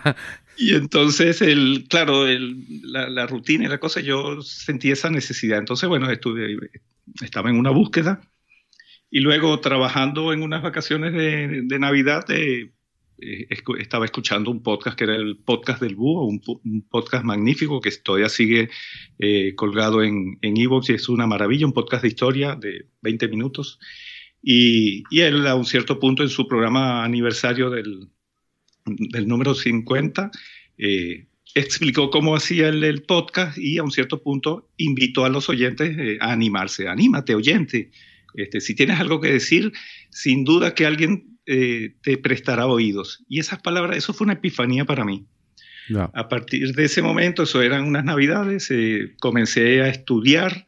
Lo primero que hice fue, que esto es muy podcastero, esto que, que voy a, a decir a continuación, fue descargarme el libro Podcasting, tú tienes la palabra, uh. editado por la Asociación Podcast en, y publicado eh, de manera gratuita en la red en 2010. Es un, es un libro, bueno. Esteban, es un libro que nadie cita. Nadie cita. Es un incunable. Pero que fue, que fue, es un incunable y yo creo que fue de los primeros, si no el primero. No, el primero, fue el primero. Eh, entiendo que de los primeros, el primero, el primer el libro de podcasting en español. Eh, y evidentemente es un libro que luego, ahora mm, que hay muchísimos libros, pues mucha gente se olvida, pero sí que es verdad que ese libro fue referencia para, para muchos, ¿verdad? No solo, sino que sigue vigente. Es, fueron muy visionarios. Fue, fue un libro eh, cooperativo, o sea, cada, cada podcaster de los convocados por, las, por, los, por los miembros de la asociación en ese momento eh, se eh, asignaron un, episodio y es impresionante porque, te, os digo una cosa, salvo estas últimas novedades del, del boom podcastero, eh, el resto está todo, está todo vigente. Hablaban de las licencias, de, hablaban de la música, de las plataformas, que las, que las que ellos nombraban, que eran, creo que eran iTunes claro. e iVoox este, en, ese, en ese entonces, pero siguen estando. Entonces, bueno, yo aprendí, digamos que por ahí, los rudimentos del podcasting. Luego me puse a estudiar como un loco todo, todo, todo el tutorial de Audacity que lo imprimí, o wow. sea, lo descargué y lo imprimí. Wow. yo soy muy tostado. Yo soy, yo, le, yo, yo, en ese particular y e hice todos los ejercicios que estaban ahí. Wow. Eso me llevó como, creo que mes y medio. Qué maravilla, por favor. Eh, y luego, entonces ya a partir, a partir de ese momento lo que hice fue eh, comenzar a pensar en qué iba a hablar y cómo iba a ser el programa. Entonces, bueno, me decanté por la historia militar porque yo estudié muchísima historia eh, cuando hice mi formación como oficial de Marina, una historia que al contrario de lo que es normal, eh, los, eh, los que hacemos la carrera militar claro. estudiamos historia para hacer la guerra, porque uh -huh. es, precisamente se aprende de ella, para aprender de ella, ¿no? Entonces, bueno, me fui por ahí y, y luego también dediqué un, bastantes días a diseñar la estructura del programa, que sigue siendo la misma, con tres secciones y, y y, y, luego, bueno, comencé a crear el guion del primer episodio, lo, lo, grabé con los conocimientos teóricos puestos en práctica y, y, bueno, y salió ese primer episodio el 9 de abril de 2012. Madre mía. Y desde entonces hasta ahora. Qué bonito. Y no has dejado de grabar en ningún momento, o eh, por, eh, seguro habrás tenido algún paroncillo, sí. pero siempre estás ahí. No, no nunca. No, no, no, no, nunca he parado. Uh -huh. el, el, asunto está en que, claro, la gente puede, eh, claro, ahora hay que decirles algo que es muy importante. O sea, Zafarrancho no, no, no, apenas ha superado los 70 episodios en 10 años. Este, dirán, ah, madre mía, este hombre que poco se prodiga. Lo que pasa es que eh, los, los, los, episodios de Zafarrancho son muy sui generis. Eh, son prácticamente ensayos sonoros. Claro si, si, quisiéramos decir, catalogarlos de alguna manera. Es que tiene tantísima investigación, tantísima información que es imposible que eso fue, sea un, un podcast semanal o, o, de dos cada dos semanas. Es imposible. Sí, no, de hecho no tiene, no tiene, no tiene frecuencia los, los, los, oyentes que, los oyentes que van quedando, porque yo creo que a Zafarrancho mucha gente lo prueba y son pocos los que quedan, porque bueno, porque el Zafarrancho es muy suyo, ¿no? Y, pero la gente que queda eh, enganchada en Zafarrancho, digamos que acepta las condiciones que, que, son. Claro que sí. Y entre ellas está esa, pues la que no hay frecuencia. Pero, pero nunca ha habido un parón. O sea, yo siempre estoy con un zafarrancho. Puede ser pensando el tema, investigando, que eso me lleva muchísimo tiempo. Luego viene la, bueno, la escritura de guion y la búsqueda de clips de audio, que eso también me lleva mucho tiempo. Y, y bueno, y, y, así, y así está. Entonces son esos, esos, esa cantidad de programas, pero bueno, es que hay episodios de seis horas eh, y con ¿qué son eso? Pues ensayos, son como tesis, son como tesis, son como trabajos de fin de grado, prácticamente han llegado a decir. ¿Y cuánto te lleva a prepararte un, la documentación, el coger todos los clips sonoros, todo esto? Yo le dedico desde que pienso el, aproximadamente unos dos meses. Buah. Eh, buscando, eh, recopilando. Bueno, no te digo, ya, ya yo tengo tarifa plana en la copistería, porque todo eso lo llevo a papel, porque yo soy de subrayar, ¿eh? Así, ¿eh? Sí, sí, hacer notas al margen y todas esas cosas. Yo imagino, Esteban, porque me consta, porque me lo has dicho las veces que nos hemos visto y en otros, en otros foros, ¿no? Eh, probablemente Zafarrancho eh, nunca se puede decir que es el que más, pero un podcaster que cuide tanto su producto. Es que es una maravilla. Que sea tan, tan escrupuloso en los datos, que tenga un guion tan bien armado, tan bien construido y también trabajado. Pocos, eh, pocos. Poquitos, ¿eh? Poquitos, eh, y eso te lo habrán dicho evidentemente muchas veces, pero es, de ley repetirlo, porque yo me quedo loco, eh, Esteban, cuando tú preparas un zafarrancho, cómo lo preparas, con, con qué, digamos, cuidado para que luego el, el, escuchante pues disfrute, ¿no? Disfrute y los que ya te escuchamos de hace tiempo y, y disfrutamos de tus audios, bueno, pues ya, ya sabemos cómo eres, ¿no? Pero yo estoy seguro que hay gente que a lo mejor mm, tu podcast no es un, de, muchísimas de, muchísima gente que lo escuche, pero sí que los que lo escuchan son súper fieles, porque además ahí se nota un poquito el cómo cuidas al escuchante y, cómo son tus guiones, eh, Esteban. Y, y, a nosotros es eh, eh, un, un auténtico placer escucharte, es así. Sí, en Latinoamérica me, me, habla de Zafracho diciendo que es un podcast de autor. Pues sí, se le podría llamar así. Es que es eso, o sea, básicamente es eso. Y, un poco a contracorriente, eh, Esteban. Sí, algo. ¿Eh? Sí, es que, es que eso es lo que estaba pensando, porque es todo lo contrario que te dicen ahora los, los vendecursos. Que tiene que ser periódico de una o dos veces por semana, estar siempre machacando por redes, no sé qué. Y aquí, pues Esteban lo que hace es, se prepara un guion, como no se lo prepara nadie nada, y, lo saca cuando, cuando está listo, ni antes ni después. Y si tiene que durar, si, si tiene que durar Esteban cuatro horas, que, que, dure, ¿no? O sea, claro. Sí, lo, lo, lo, que lleve, el, digamos que ya de un par de años para acá, eh, por la, la, la, otra faceta que, derivada de, del podcasting, de Zafarrancho Podcast, que es la de escritor, entonces, bueno, se me han ido multiplicando los, estas tareas, porque para escribir una novela o escribir un ensayo, este, hago lo mismo, ¿no? Solo que ya a un nivel brutal. Entonces, ya, ya estoy regresando a, episodios de, dos horas, dos horas y media, que son cortitos. Para, la media sí son cortos.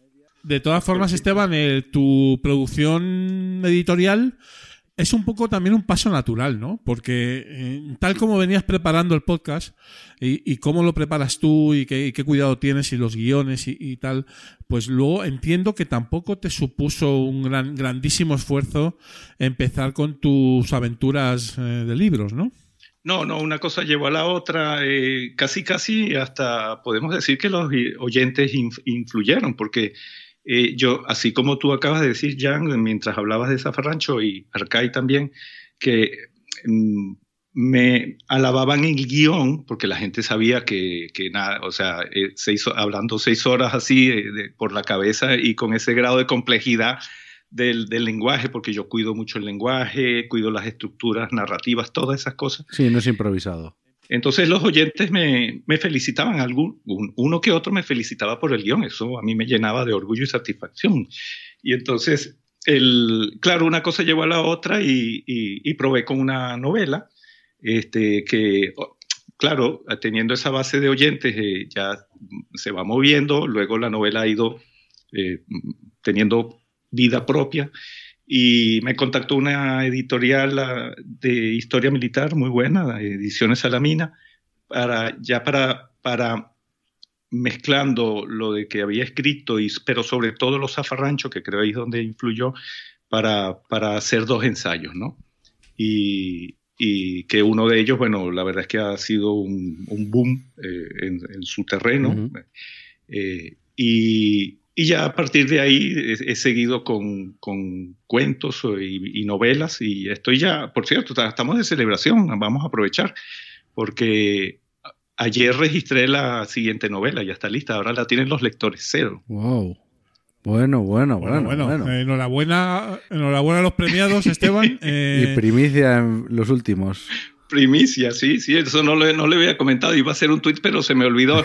Es que a mí se me olvida poner cosas en Twitter. bueno, hasta, hasta el sábado creo que tienes tiempo, porque bueno, que tardamos unos días en, en publicar, pero bueno, eh, si no, No, no, entonces no lo voy a poner, vamos a dejar, vamos a dejar que sea primicia aquí. Oh, No, qué hombre, bonito, qué bonito. mucha- muchas gracias. Pero bueno, ya cuántos libros tienes. Estoy leyendo en tu, en tu blog eh, ocho, eh, y, y ahora está, está eh, nueve o Madre mía.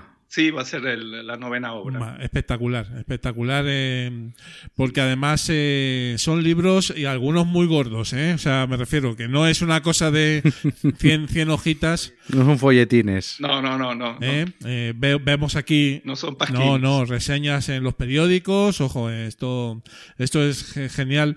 Y, y bueno, y, y es un poquito también, de alguna manera, ¿eh?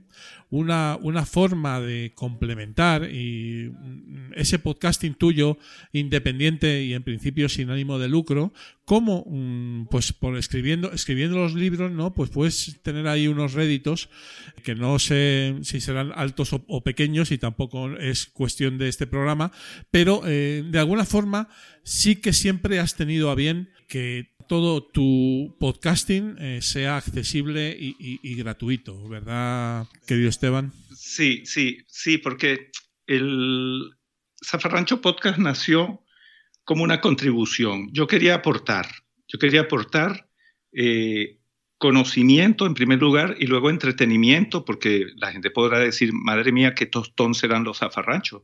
No, Para nada, para nada. Exacto. Entonces, eh, he logrado tener ese equilibrio entre, entre aprender y entretener al oyente, hacer, hacer que aprenda y entretener al oyente, este, pero, pero como aporte mío a la, a la humanidad o a la, o a la comunidad castellano hablante. Y, y eso, eso está y seguirá. Luego, luego, digamos que hace, no fue buscado, pero el zafarrancho me sirve como plataforma para eso otro, para promoción y venta y, Claro. y- y- y- y gano dinero. Eso está progresando adecuadamente, por Claro. suerte también, y me alegra. Pero el carácter altruista de zafarrancho es y seguirá siendo. Es que es la diferencia de, de generaciones de podcasters, vamos a decir. Antes eso, eh, querías entretener, contar algo a alguien. Y lo que venga después, pues si viene bien y si no, pues también. Pero ahora lo que se busca es, eh, voy a hacer esto porque voy a hacer dinero. Y no. ¿Nunca, ¿Nunca te ha tentado, Esteban, el vídeo? Eh, no, no, no, porque es que yo, bueno, como decimos todos los que venimos a los últimos de Filipinas, o sea, somos, somos hijos de la radio, o sea, que nos encanta el medio, o sea, Claro. la palabra. El... Además que fíjate, para mí es un reto. Este, no es lo mismo eh, hacer un vídeo e irse apoyando con imágenes que insertas o un mapa Claro, que le muestras es a cámara, que, que narrar lo que yo narro con el grado de complejidad, todo por vía oral. Es más sencillo Eh, con imagen que sí. con el apoyo de la imagen que sin ella. Y es, y es un reto. Yo he llegado, yo eh, tengo uno de los programas que más gustan a las personas y por el que recibo mm, correos o mensajes mucho, es uno dedicado a los submarinos que eh, mm, creo, no sé si habré bromeado, es probable que, es que ni me acuerdo de las cosas que digo, que sería una especie de curso CS para, para mm, tripular submarinos. Y- y- y- pero to- todo por audio. Y yo explico, por ejemplo, el fenómeno de la flotabilidad, explico, cua- expliqué cómo eh, la, la física de las explosiones submarinas, todo eso, todo eso por, por audio. Y la gente lo entiende. Es que Entonces, pero Es es, parte del reto. Es muy, a mí me divierte. pues Maravilloso. y yo tengo que hacer una pregunta porque claro, yo soy el el, el friki de las cositas. ¿Con qué grabas? Eh, bueno, ahí entramos en el lado oscuro de Zafarrancho. Porque, claro, aquí, donde, aquí hay que exponer, bueno, aquí hay que exponer las vergüenzas también. Entonces, bueno, ahora, ahora grabo con un, micrófono decente, un, el, que me, el, que, el, que, el que evitó que yo me desquiciara, que es un micrófono dinámico, eh, me lo regalaron, yo no sé, la, familia fue la que me empezó a modernizar en estos menesteres. y es un micrófono que se llama Samsung Q2U. sí, un mítico. Sí. Y, y, bueno, iba, iba muy bien, sobre todo porque me salvó, porque el anterior micrófono que me regalaron también, me regaló el, hijo, me lo envió desde Escocia, era un micrófono de condensador que me estaba volviendo loco. Mm. Este, y, y, pero eso se complicó porque cuando tenía yo ese micrófono, bueno, vamos a comenzar desde el principio. Yo comencé con un micrófono de diadema Sneisser PC3, el de, el de las y con ese, y con ese zafarrancho tiró millas como cinco o seis años. Esa fue toda mi inversión podcastera. O sea, Zafarrancho se consolidó y creó su audiencia con una inversión de 18.50. Wow, mítico, mítico. Después de eso llegó ese micrófono de condensador, pero al mismo tiempo a mí me entró una especie de faceta que ya estaba con lo de las novelas y eso que dije, a un cierto punto dije, voy a, voy a hacer mis propios audiolibros, ya que soy podcaster, me lo, me lo, me lo cocino y me lo como. Y entonces me puse a investigar de la misma manera que investigué lo de Audacity y caí en una, en una universidad que tiene Audible, que es la casa esta de los audiolibros, para aprender uno a hacer sus propios audiolibros. Eh, tienen muchísima información, porque en teoría tú podías grabar los propios audiolibros y colgarlos, como haces en, Amazon, por ejemplo. Este, y bueno, mm, comencé y me hice todos los cursos desde la A hasta la Z y, y aprendí mucho. Eso llevó inclusive a que yo agujereara la pared de este salón para conectarla con, el, con una habitación, con el estudio. No, tío. Para... Agujereaste la pared, tío. yo, yo, le abrí un agujero a la pared. Yo le abrí un agujero a la pared. Y entonces de aquel lado eh, armé una jaima, armé una tienda con todos los heredones de casa, con todas las mantas de casa, cartones de huevo y creé una especie de cabina este, y el CPU lo puse de este lado, ¿no? Para que no, por lo del ruido del micro, bla, bla, bla. Ventiladores. Sí, todos los ventiladores, todo eso. Bueno, entonces hice, hice pruebas, hice todo. Y luego, entonces, cuando dije, bueno, vamos a ver cómo, para hacer los audiolibros, entonces descubrí que en Audible España no permite a los particulares hacerse sus propios ah. audios. Ah. sus propios audiolibros, ¿no? Total que abandoné el proyecto porque la verdad es que tampoco me interesa mucho lo de los audiolibros porque el, la inversión no, no, se compensa mucho. Es mucho trabajo. Es mucho trabajo, o mucho dinero si lo contratas para lo que te viene de vuelta. Pero el mal estaba hecho. ¿Por qué? Porque todos esos parámetros y todas esas exigencias de, de Audible, que en realidad es una empresa que es, una subempresa que se llama ACX, quedaron en mi mente. Y entonces, eh, eh, ahora, por ejemplo, yo no puedo eh, publicar un zafarrancho sin que, sin que hayan chasquidos de la lengua, sin que hayan ruidos de la, del estómago. Todo eso me quedó. Eso me pasa a mí. Y entonces, claro, entonces yo si ya editaron Zafarrancho lleva su trabajo, pues yo lo reviso de pe a pa y si hay un chasquido se lo quito. Hombre, por supuesto, como, como, tiene, como tiene que ser. Madre mía. Hombre, Como, tiene que, como tiene que ser un, un, maníaco, pero bueno, pero forma parte del proceso. sí, unos uno, uno frikis, ¿no? Unos frikis como nosotros, ¿no? bueno, ese es el lado oscuro de Zafarrancho dicho en pocas palabras.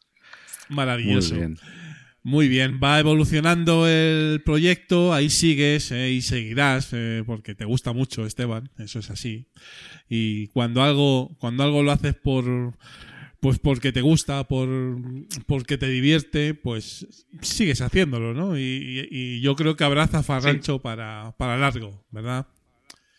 Sí, sí, sí, forma parte de mi, esta dinámica que tengo de escribir obras literarias y, y es, es, parte, o sea, es una parte de, de mi proceso creativo, Ajá, ese, mi proceso creativo. Una de las patas de la mesa de mi proceso creativo es el zafarrancho, entonces no, no tengo previsto que se acabe.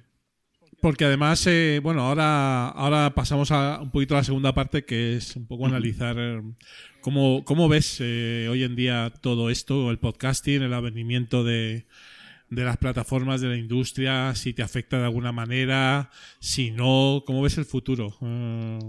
Bueno, su- yo supongo que sí afecta en el sentido de que hay tanta, tanta oferta que la tuya se diluye, ¿no? En un mar de... Claro. de- en- en- Sí. eh, entonces se vuelve... Antes, antes estábamos en un pequeño, en una laguna, en- éramos Era un Eh, estanque donde pescar era muy sencillo.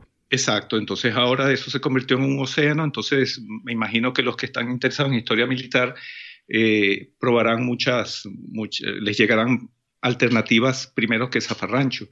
Este, eh, entonces, por ahí creo que afecta, en- pero como a mí me da igual, este, porque al final, de una manera o de otra, van, van llegando oyentes nuevos a Zafarrancho, porque mis programas son, por suerte, son atemporales. Claro.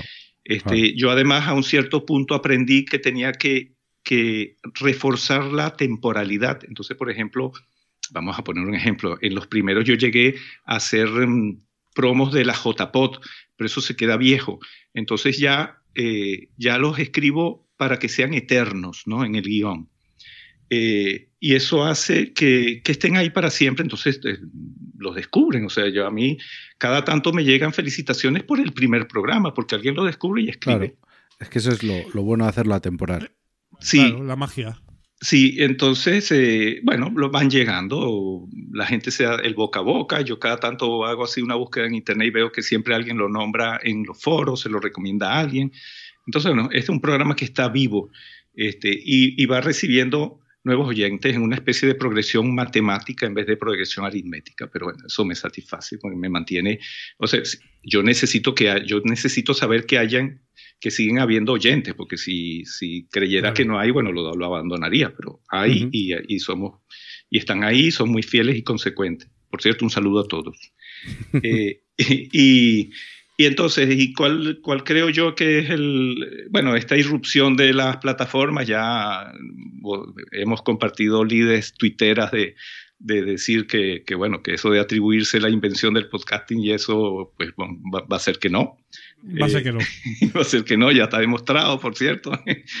y, y luego lo que sí veo yo, por ejemplo, eso del, de- del, del futuro, yo creo que va a haber mucha, mucha, muchas personas desilusionadas en, en poco tiempo, porque se, se, se están metiendo, se están, están ingresando al podcasting eh, llenos de ilusión, pero también eh, gastando mucho dinero, mucho tiempo, pero básicamente dinero, porque el, muchos de los de lo que se dice por ahí de los gurús recomiendan un montón de equipos, un montón de cosas. La gente piensa sí, que sí, tiene, sí. Y baratos no son. no, no son baratos. Entonces la gente piensa que para meterse en esto eh, hay que invertir muchísimo dinero porque así, así, así lo encuentran en Internet, ¿no? Entonces se embarcan en esas inversiones, muchos, casi todos, con el espíritu que dijiste, dijiste tú, Arcay, de, de ganar dinero muy rápido. Mm. Y, pero ¿y cómo haces tú para sobrevivir eh, en, ese, en ese océano que acabamos de mencionar? en el que, en el que circulan unos portaaviones y unos, y unos acorazados enormes que son las plataformas. yo lo veo tan claro. Este, yo creo que mucho- muchos de estos podcasts nuevos van a, van a sucumbir y esas mesas de mezcla van a quedar guardadas en los trasteros, un dinero que, que, bueno, que se va a quedar ahí, a menos que lo revendan. Este, yo creo que es eso, es un poco como en el, pero eso sucede en el mundo real, o sea, aquí en Coruña abren panaderías cada dos por tres y, y- y- y cierran, abren diez y cierran seis. Bueno, Eso es eh, la industria. A ver, la industria tiene cosas buenas, buenas, y malas. se supone, y malas. Entonces hay que poner en, en balance las dos, las buenas y las malas. Hay gente que solo le interesa poner en balance las buenas, ¿vale? Entonces, eh, aquí tampoco somos nosotros los que vayamos a poner en valor las malas, pero simplemente sí es cierto que en nuestra opinión, eh, bueno, pues eh, hay una burbuja mm, que puede durar más, que puede durar menos, pero mm, que sobre todo por el tema de los objetivos, ¿no? Eh, con Arcade lo comentamos en cada programa, Esteban. Eh, si tu objetivo eh, es eh, un objetivo de ir avanzando, de ir creciendo, te gusta el formato, eh, grabas, em, vas inco- incorporando oyentes, eh, bueno, pues al final, pues por un tema natural, pues es posible que hagas una audiencia tan grande que po- podrías monetizarlo y sacarle un rendimiento, si ese es tu objetivo, ¿no? Pero eh, eh, empezar a, digamos, con, objetivos, digamos, muy mm, de- demas- demasiado alegres al principio, ¿no? Pues mm, lo que tiene es que al final, pues te pegas, te pegas la, la hostia. No sé si estáis de acuerdo. Yo sí, yo si esto lo enfocas como un hobby y pues como le ha pasado a Esteban, pues que al final mm, te viene el dinero a buscar, entre comillas. Pues genial. Pues como el que hace cuadros de bicicleta en el garaje de su casa, que un día se hizo una para él y, y otro compañero dijo, ah, pues hazme una y empezó a vender. Pero no, no creo yo que esa persona que hace cuadros de bicicletas deje el trabajo que lleva el pan a casa para, para vender algo que no sabe si va a tener salida.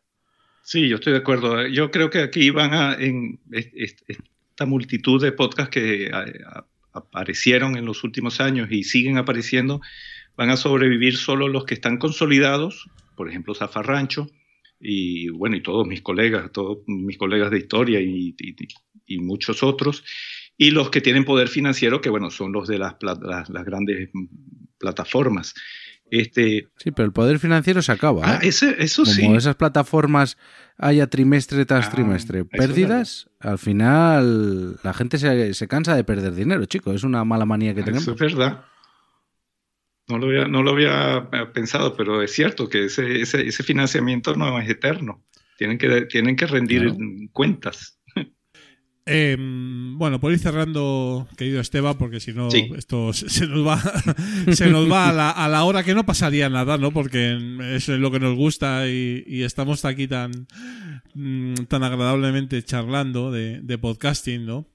Eh, bueno, a mí se tengo muchísima, muchísimas cosas que podría, que podría comentar contigo de, de podcasting. No sé si el tiempo, la vida te dejará eh, volver a alguna otra JPod. A mí me encantaría que nos volviéramos a ver. ¿eh? Está complicado, ¿verdad? No, mira, yo a la de Gijón hubiera ido, este, pero me coincidió con una conferencia que di en San Roque de Cádiz con motivo de lo del el, el- el raid de la décima flotilla más en, en la, en la bahía de Algeciras y el revuelo que levantó el libro del italiano, que entonces me, me, me- por rebote, como yo había hecho un ensayo sobre la décima flotilla más, eh, de, de- repente me vi yo en primera plana de los medios y todo eso por, por, Sí, por rebote, porque Arturo Pérez Reverte recomendó a todo aquel que quisiera saber más de, de- del- de lo que él había hablado en su novela que leyera mi libro, entonces os podréis imaginar. Me acuerdo, me acuerdo. Uh. Un un boom, un boom Uh. especta- espectacular. Sí, fue claro. una cosa así. Te recomienda reverte, pues imagínate. Claro, entonces, bueno, te- y, y coincidió ese fin de semana eh, que eh, fuimos mi esposo y yo a- allá al campo de Gibraltar, a- a- que yo daba una conferencia, pero si no hubiera ido, ¿eh? a la de Gijón hubiera ido. Bueno, Madrid, octubre, eh, mediados de octubre. Ah, Madrid. Madrid, mediados de octubre. Eh, Ah, vale. Si te cuadra, eh, no sé, vendrán amigos comunes probablemente. No sé si. eh, hombre, yo creo que Agus, que no se pierde una, estará por aquí. Eh, nuestro querido Juan Ortiz eh, también suele venir. Así que, bueno, ahí ha- ha- haremos un poco de. Seremos el, gru- el grupito de los viejos de ese. Los viejos rockeros. Ah, pues, lo- pues los, voy a, los voy a contactar porque a ver si creamos otra, fur- otra furgoneta Sí, podcastera sí. gallega, que así fue como fuimos a Zaragoza, en una furgoneta llena de podcasters gallegos que fuimos hasta allá. Hombre, eh, gran, gran cantera del podcasting eh, old school español está en Galicia, por supuesto que sí. Sí, Y, ya, ya me gustaría a mí eh, haber ido a algún retiro podcastero de los dos o tres que habéis hecho también por allí. Eh, se volverán a hacerse y, y seguramente me, me pasaré por allí, ¿no? Y Arcais sí puede, que es más difícil, pero Sí, bueno, pero ah, bueno. ahí estarás, ¿no? En fin, todo, todo sea por el podcasting. Muy bien, querido Esteban. Oye, pues ha sido un ratito muy agradable que hemos pasado contigo, como siempre. Muchísimas gracias por haber venido a los últimos de Filipinas, que en el fondo el, el nombre también es bastante de, historia sí, militar, sí. ¿verdad? Sí, sí, muchísimo. Me- me- cuando lo vi me encantó, digo, qué maravilla, bien, bien, historia. Ahí estamos. Y, y nada, pues que nos vemos en cualquier momento que sea que sea posible y volverá seguro en, en algún otro episodio que, donde te requiramos, eh, querido Esteban. Muchas gracias, Arcai, muchas gracias, Jan, y encantado de, de- de estar aquí. Un abrazo. Un, un fuerte abrazo, Cuídate. cuídate mucho, Esteban. Agur. Los últimos de Filipinas, porque otro podcasting es posible.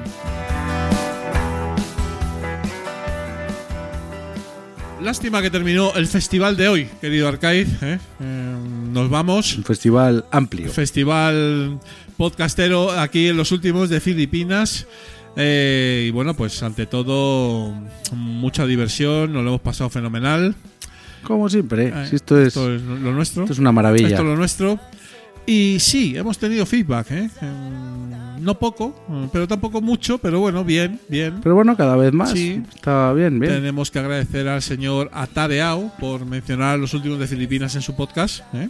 En concreto, en el episodio titulado Los podcasts que escucho, y que escucha muchos este hombre. In- Interesante colección, ¿eh? unos cuantos también filipinos, dicho sea de paso, porque ya nos, nos retroalimentamos en las redes, eh, Arcade. Como tiene que ser. ¿eh? Estamos encantados de, per- de pertenecer a, a su selección. Eh, más, Arcade. Pues a un grande, a un grande que estaría bien traerlo algún día. A Josh Green. Hombre, Este sí que old school también de los de papeles, Sí, desde sí. México. Otro, Y, otro old school un, un mítico. mítico, Un mítico. mitiquísimo, seguro que sí. Y eso, que le gustó mucho la charla con Daniel Aragay y nos lo hizo saber por, Por Twitter. por Twitter. Muy bien, muchas gracias, Josh. A ver cuándo vienes al programa. Eh, más, hemos recibido. Bueno, esta, esto, esto es, esto es genial. Eh, Esto es un monográfico. esto es genial. Eh, nuestro querido alocutor, que ya hemos comentado en la intro, en los podcasts recomendados, vale, pues que se marca eh, para respondernos y agradecernos nuestra recomendación, se marca nada más y nada menos que un programa de 18 minutazos que, sube a su feed de Radio Barada. Pues agradeciéndonos, recomendándonos y hablando un poquito de los últimos de Filipinas. Un, audio correo, Arcade. Sí, como antiguamente. Pero eso, 18 minutos, ¿eh? Tremendo. Eh, muchísimas gracias, querido locutor, eh, por, por lo inusual de la iniciativa, ¿no? Sobre todo, porque es una cosa muy extraña, pero, pero que solo puedes hacer tú, eh, querido, locutor. Muchas gracias eh, por el feedback. Bueno, coméntanos, Arcaiz, eh, eh, Fantasy Factory, ¿qué has grabado estos últimos 15 días? Bueno, pues el, por comentar que íbamos a estar todo el verano, pues ha tenido que parar porque una de las integrantes ha encontrado trabajo y se nos ha se nos han caído invitados que íbamos a tener y al final, pues mira, Bueno. ha sido una lástima, pero se quedó ahí y ya volveremos, pues no sé si en septiembre o en octubre, pero volveremos. El en 15 minutos, miércoles día 17, ha salido el último de la primera temporada, el episodio número 30, hablando de la pirata más poderosa de la historia. Uy, Una mujer. uy, uy, uy. Una mujer. Pues esto hay que escucharlo, ¿eh? Sí, señor. Dejamos en las notas del programa el enlace, ¿eh? Perfecto. Y luego en Madre Lode, pues vendrán los dos últimos episodios de la primera temporada. El martes veintitantos, que no sé cuándo cae ahora mismo.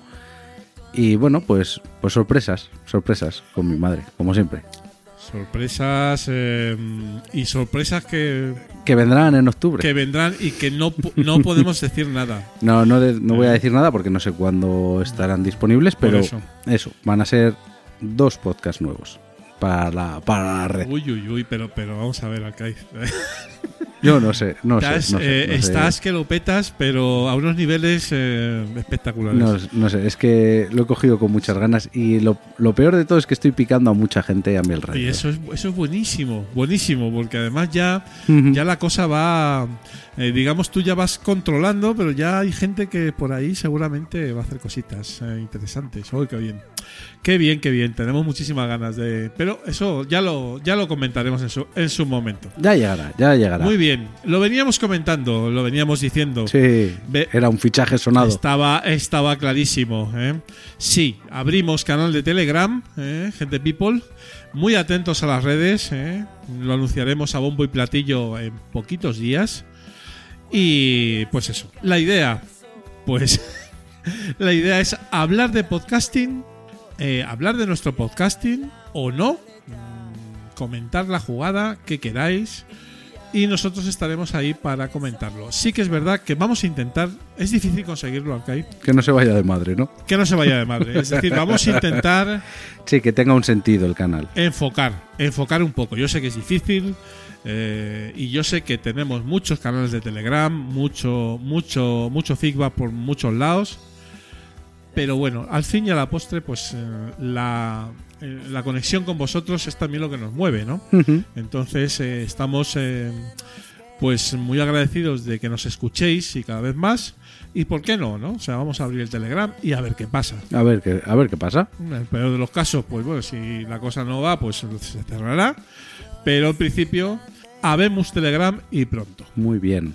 Bueno, nos vamos, nos vamos. Eh, métodos de contacto. Dale, Arcaiz. Pues en Twitter, como ya sabéis, somos arroba ultimosfeed y ahí podéis encontrar la lista con todos los filipinos.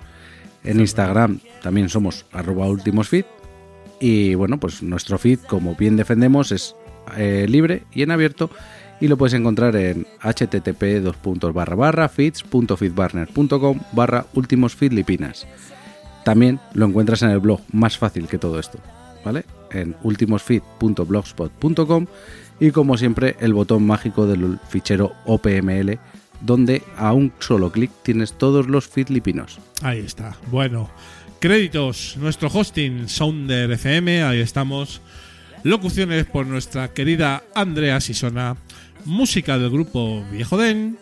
Y esta vez lo he puesto en texto, Arcai, porque eh, ya después del último día, Es que tus guiones son la bomba. después del último día no me podía permitir eh, no, no decir esto del tirón, ¿no? Claro, el podcast, los últimos de Filipinas y todos sus contenidos se distribuyen bajo una licencia Creative Commons, reconocimiento no comercial, compartir igual 4.0 internacional. La sintonía del podcast y la música de las secciones a cargo del grupo Viejo Den. Un día les tenemos que llamar para que vengan a hablar con nosotros. Qué maravilla. Lo mismo, lo mismo nos denuncian, no creo, porque están, están en Creative Commons. ¿eh? Sí, sí. Bueno, mejor no le, mejor no le llamamos. Bueno, no lo Bueno, sé. no levantemos la Ya, liebre. ya veremos. en cualquier caso, la- lo hemos descargado con la mejor intención del mundo de la web de Jamendo. Y, y- y en principio estas canciones están licenciadas como contenido libre bajo una licencia Creative Commons. Eh, querido Arcaiz, un placer y un honor, como siempre, grabar, grabar contigo. Un placer, como siempre. Fuerte abrazo a todos los escuchantes. La verdad es que nos estáis apoyando un montón y os lo agradecemos de verdad. Nuestro karma es que os gusten los programas y que disfrutéis con ellos. Un fuerte abrazo y hasta el próximo programa dentro de 15 días. Seguimos de vacaciones, pero no nos vamos y seguimos grabando. Tú seguirás de vacaciones. Agur. Agur, chao.